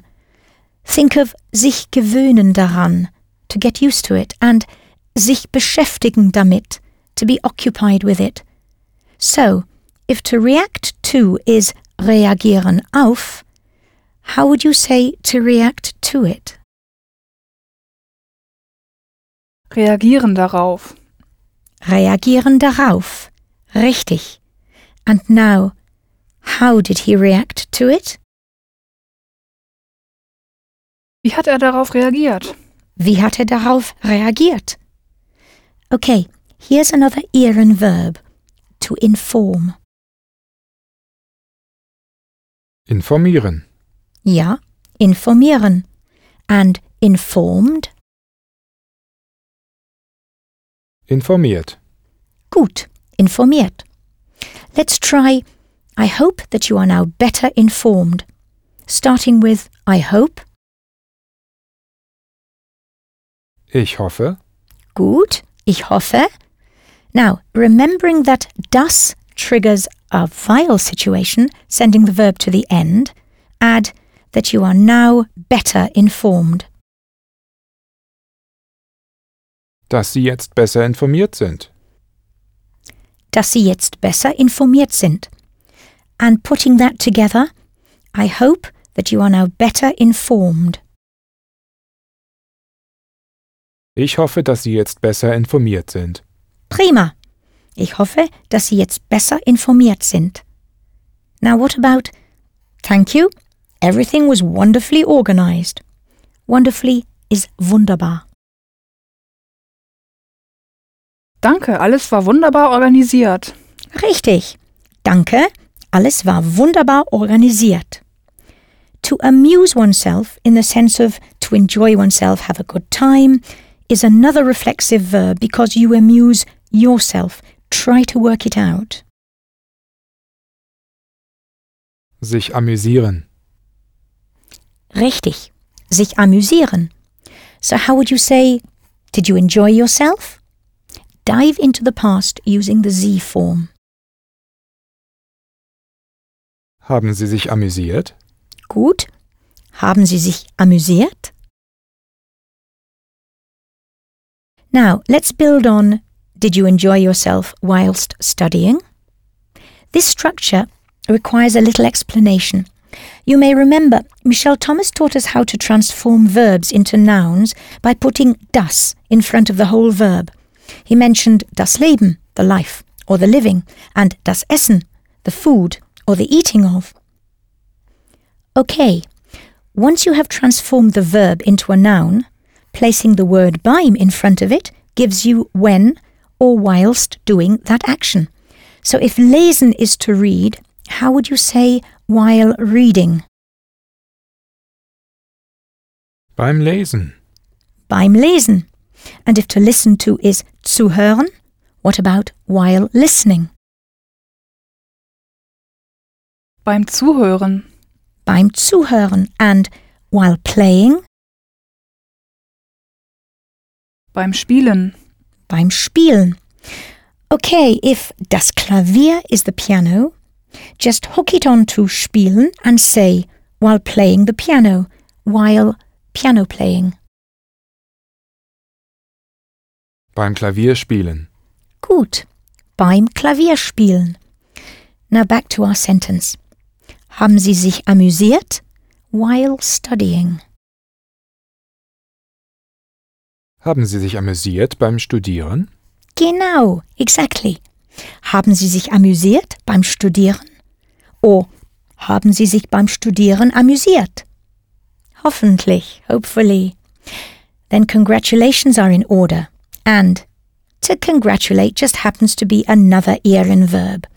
Just chop off the prefix con from congratulate, as well as the ending ate.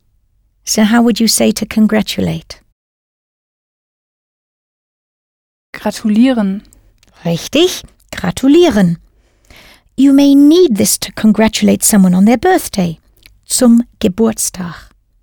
By the way, you congratulate someone to their birthday in German and not on. So with gratulieren, you will use ihnen, to you, and not sie. That's if you're using the polite form.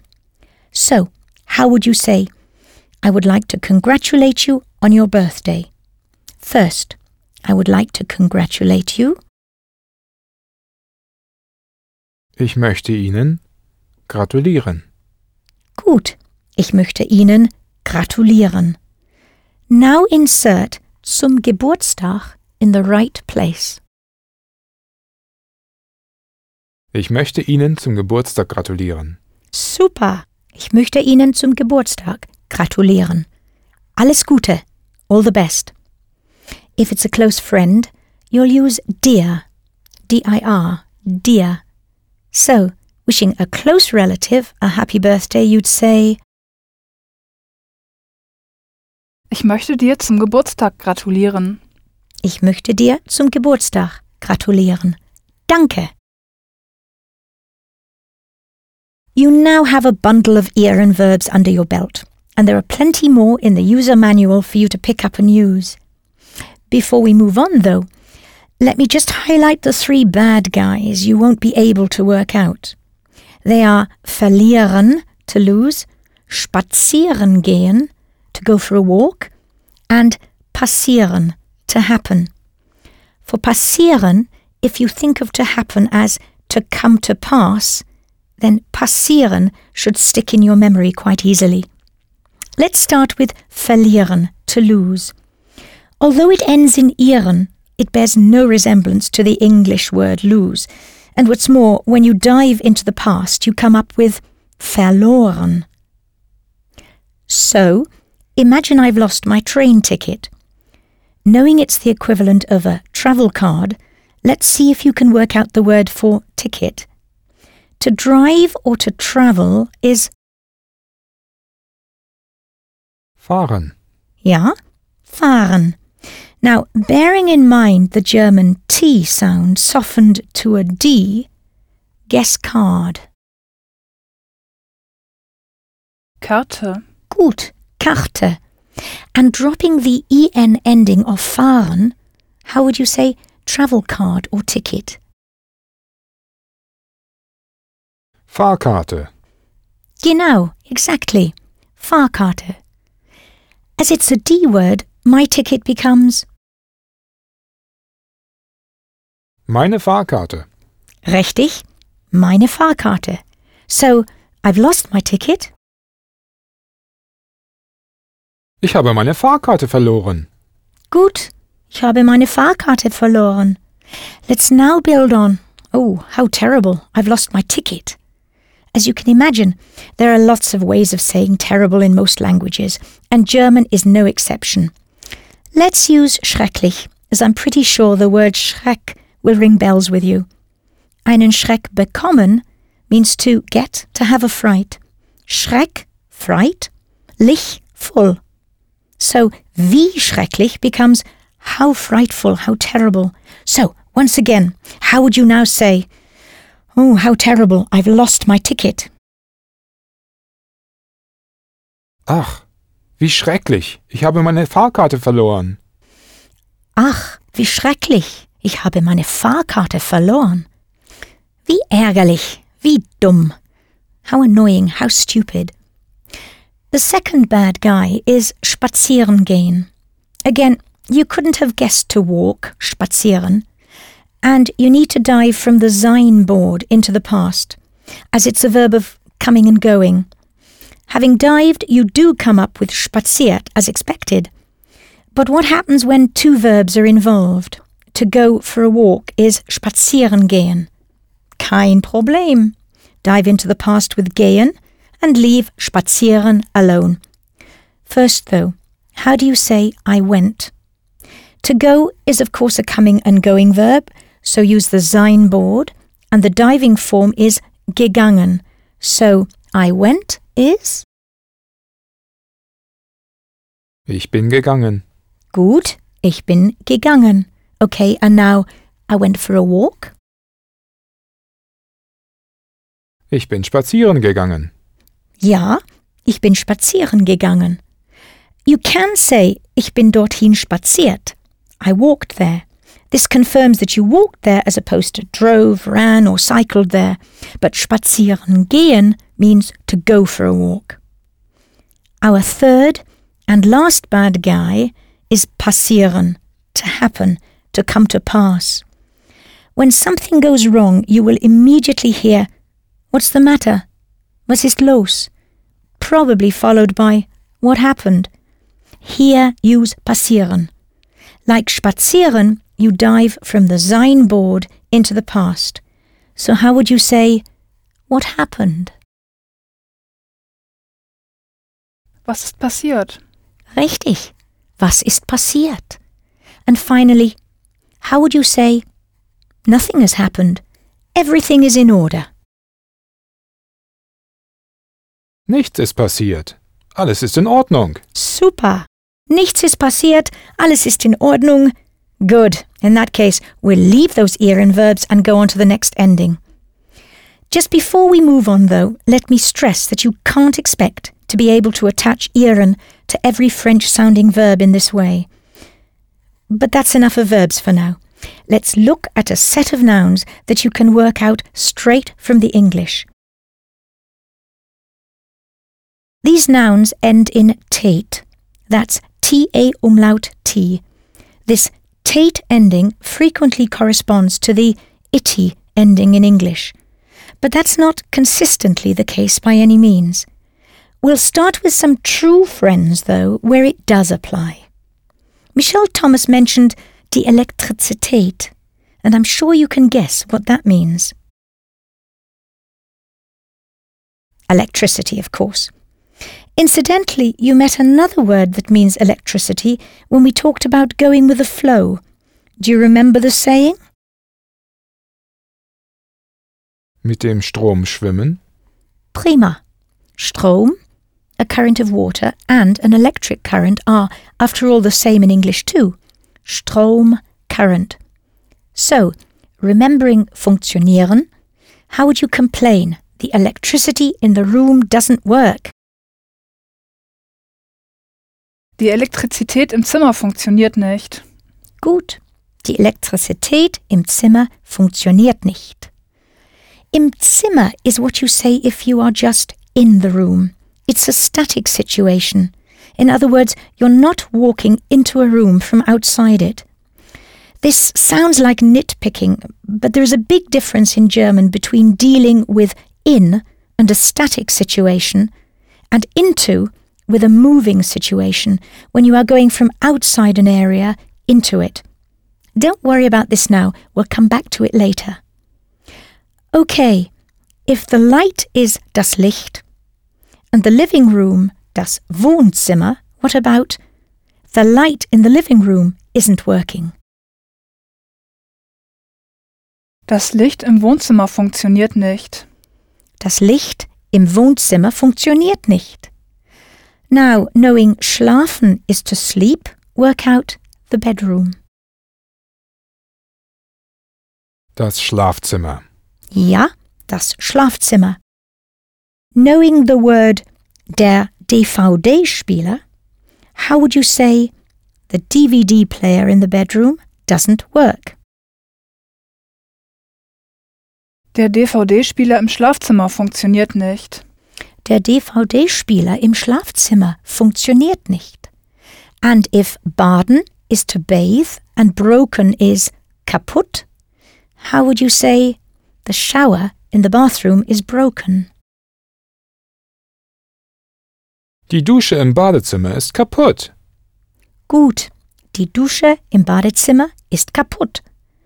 If Zentralheizung is the central heating and to be on is an sein, what about the central heating in the dining room, the eating room, is not on? Die Zentralheizung im Esszimmer ist nicht an. Die Zentralheizung im Esszimmer ist nicht an. Richtig. Just to complete your knowledge of the vital rooms, the kitchen is die Küche and die Toilette, das Klo or das WC, the toilet, of course. Back to those words ending in tate. Can you guess what activity might be? Aktivität. Perfekt. Aktivität. The plural of all Tät words is Täten. So how would you say activities? Aktivitäten. Richtig, Aktivitäten.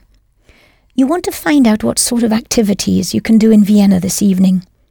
Instead of using tun, to do, let's learn the more upmarket verb, unternehmen, to undertake, widely used in German. Here you'll master two things simultaneously under, which is unter, the Anglo Saxon influence is obvious here, and to take, which you may recall is nehmen. Richtig. Put the two together, just as in English, and you get to undertake unternehmen. So let's start with what sort of activities? What kind of, what sort of is was für? A useful addition to your repertoire of question words. Was für? What sort of? Over to you now. What sort of activities? Was für Aktivitäten? Was für Aktivitäten can one undertake? Kann man unternehmen? Kann man unternehmen? Sehr gut. We now need to insert in Vienna and this evening. But first, a digression into a special feature of German the time, manner, place rule. In German, descriptions of time, manner, and place should be in that order time, manner, place. Firstly, time, when something takes place. How do you ask when? Wann. That's right. There may be a phrase that refers to manner, how something is carried out. So what is how? Wie. Richtig? Thirdly, there could be a reference to place, where the action happens. Two possibilities here where and where to, as in where are you and where are you going to. These are wo, where, wohin, where to. Richtig. Now, if any combination of time, manner, or place elements appear in a sentence, German will put them in exactly that tidy order within the sentence time, manner, place. So from now on, I may remind you of the TMP, the temp rule, and encourage you to be as tidy as the Germans. In your sentence, what sort of activities can one undertake in Vienna this evening? Which elements are present? Yes, time and place. Michel Thomas taught us this morning as heute Morgen or heute früh. So this afternoon and this evening would be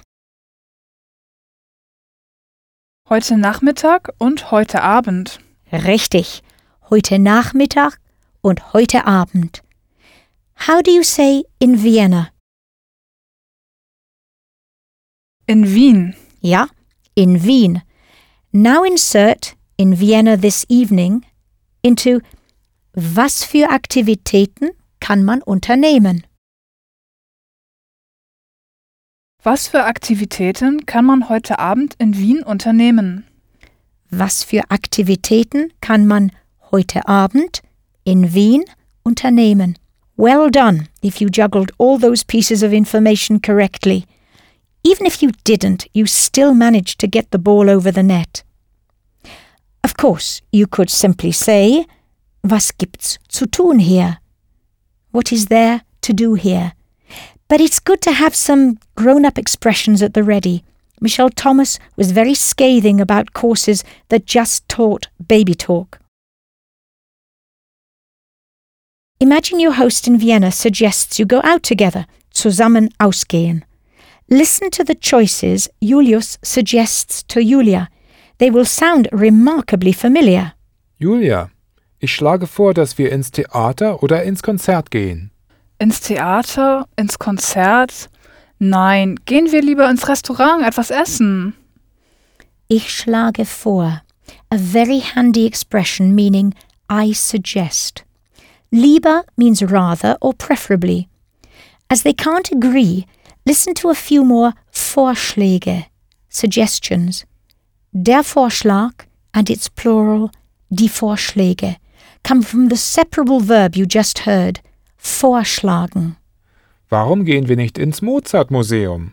Oder ins Kino? Nein, ich will ins Gasthaus essen gehen oder ins Nachtlokal tanzen. Ins Kino, to the cinema. Ins Gasthaus, to a pub and eating place. Ins Nachtlokal or Nachtclub, to a nightclub. Your turn to make a suggestion, remembering, ich schlage vor, dass. How would you say, I suggest we go to the cinema tonight? Ich schlage vor, dass wir heute Abend ins Kino gehen. Ich schlage vor, dass wir heute Abend ins Kino gehen. Well done if you remembered the temp rule and ordered the sentence correctly. Did you notice the word ins has cropped up a lot? If you want to go to these places, you have to use the word in in the sense of into. For a das word, that's ins. This is not the static situation we had before, when we talked about the electricity which wasn't working in the room, im Zimmer. Instead, we have a situation involving motion, a movement from one place to another, and hence a change of location. You try this one again. I suggest that this evening we go to the theatre. Ich schlage vor, dass wir heute Abend ins Theater gehen. Ich schlage vor, dass wir heute Abend ins Theater gehen. Okay, if to meet is treffen, try I suggest that we meet Julia in the theatre. Ich schlage vor, dass wir Julia im Theater treffen. Ich schlage vor, dass wir Julia im Theater treffen. Got it. Ins Theater gehen, but Julia im Theater treffen. Okay, back to another Tate word. How would you say university? Universität. Universität. Hören Sie, was Julius darüber sagt. Listen to what Julius says about it. Verstehen Sie es? Do you understand it? Wien ist eine ausgezeichnete Universitätsstadt für Musik. Vienna is an excellent university town for music. Wien ist eine ausgezeichnete Universitätsstadt für Musik. All those z and st sounds give mouth and lips a lot of exercise. Try them again. Wien ist eine ausgezeichnete Universitätsstadt für Musik. Okay, how about speciality? Bear in mind your English sh sound, speciality, will turn into yet another ts sound written with a Z. Spezialität. Genau, Spezialität. Let's say there are many specialities to try there. There is and there are is es gibt, followed by zu and the second verb in its full form. So first, there are many specialities. Es gibt viele Spezialitäten. Gut, es gibt viele Spezialitäten. To try is one of your reliable French friends, probieren. So once again, there are many specialities to try there. Es gibt dort viele Spezialitäten zu probieren. Es gibt dort viele Spezialitäten zu probieren. Now, let's repeat that starting with dort. Dort gibt es viele Spezialitäten zu probieren. Gut, das klingt besser. That sounds better. Dort gibt es viele Spezialitäten zu probieren. Moving on, how would you say mentality? Mentalität. Mentalität. And spontaneity? Spontanität. Richtig, Spontanität. So how would you say the Viennese mentality is unique?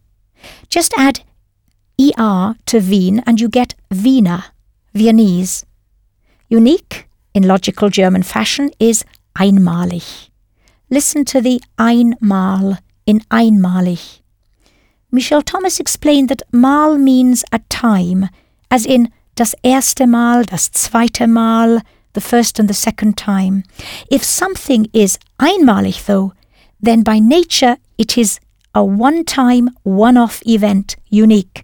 Einmalig. That's E I N M A L I G. So, once again, the Viennese mentality is unique. Die Wiener Mentalität ist einmalig.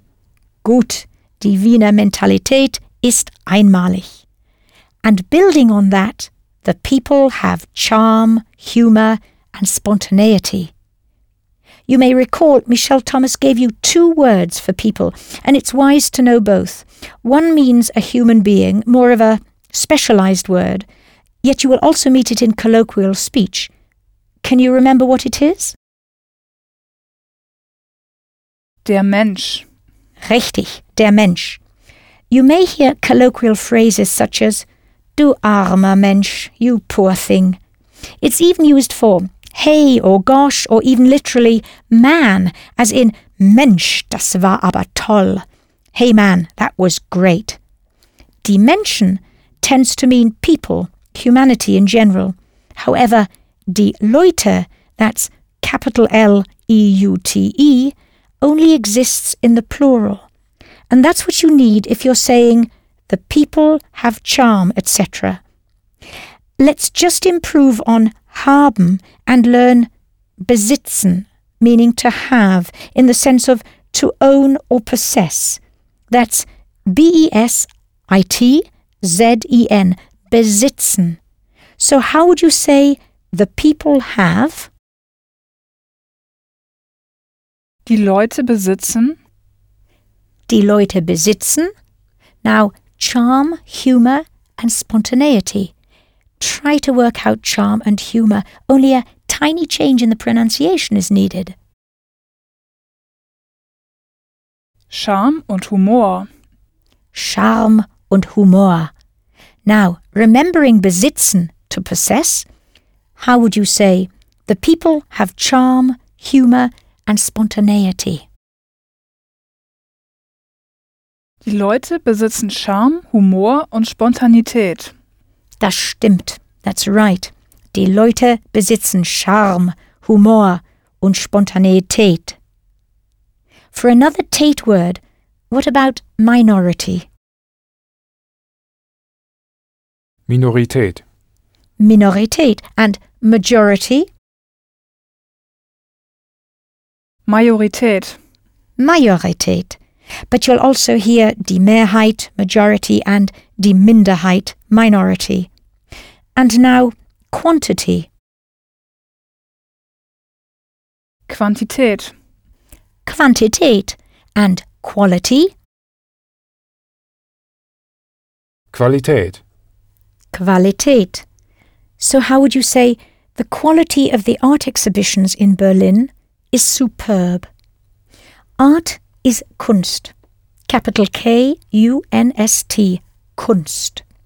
The exhibition, die Ausstellung. What is the plural of Ausstellung? Ausstellungen. And now linking the two together for art exhibitions. Kunstausstellungen. It's an art in itself, pronouncing these compound German words, isn't it? The secret is to allow yourself gaps in between. Kunstausstellungen. Kunstausstellungen. Now, to say the quality of the art exhibitions, there is just one transition you need to understand. Let's clear this up properly and then we'll return to our sentence.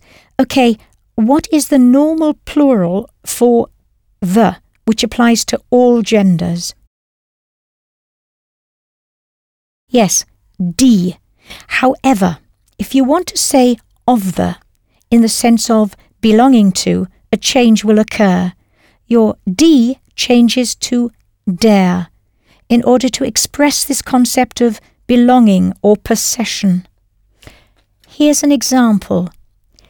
Let's say the journalists always have mobile phones. That would be die Journalisten haben immer Handys. Very handy knowing the word das Handy for a mobile phone.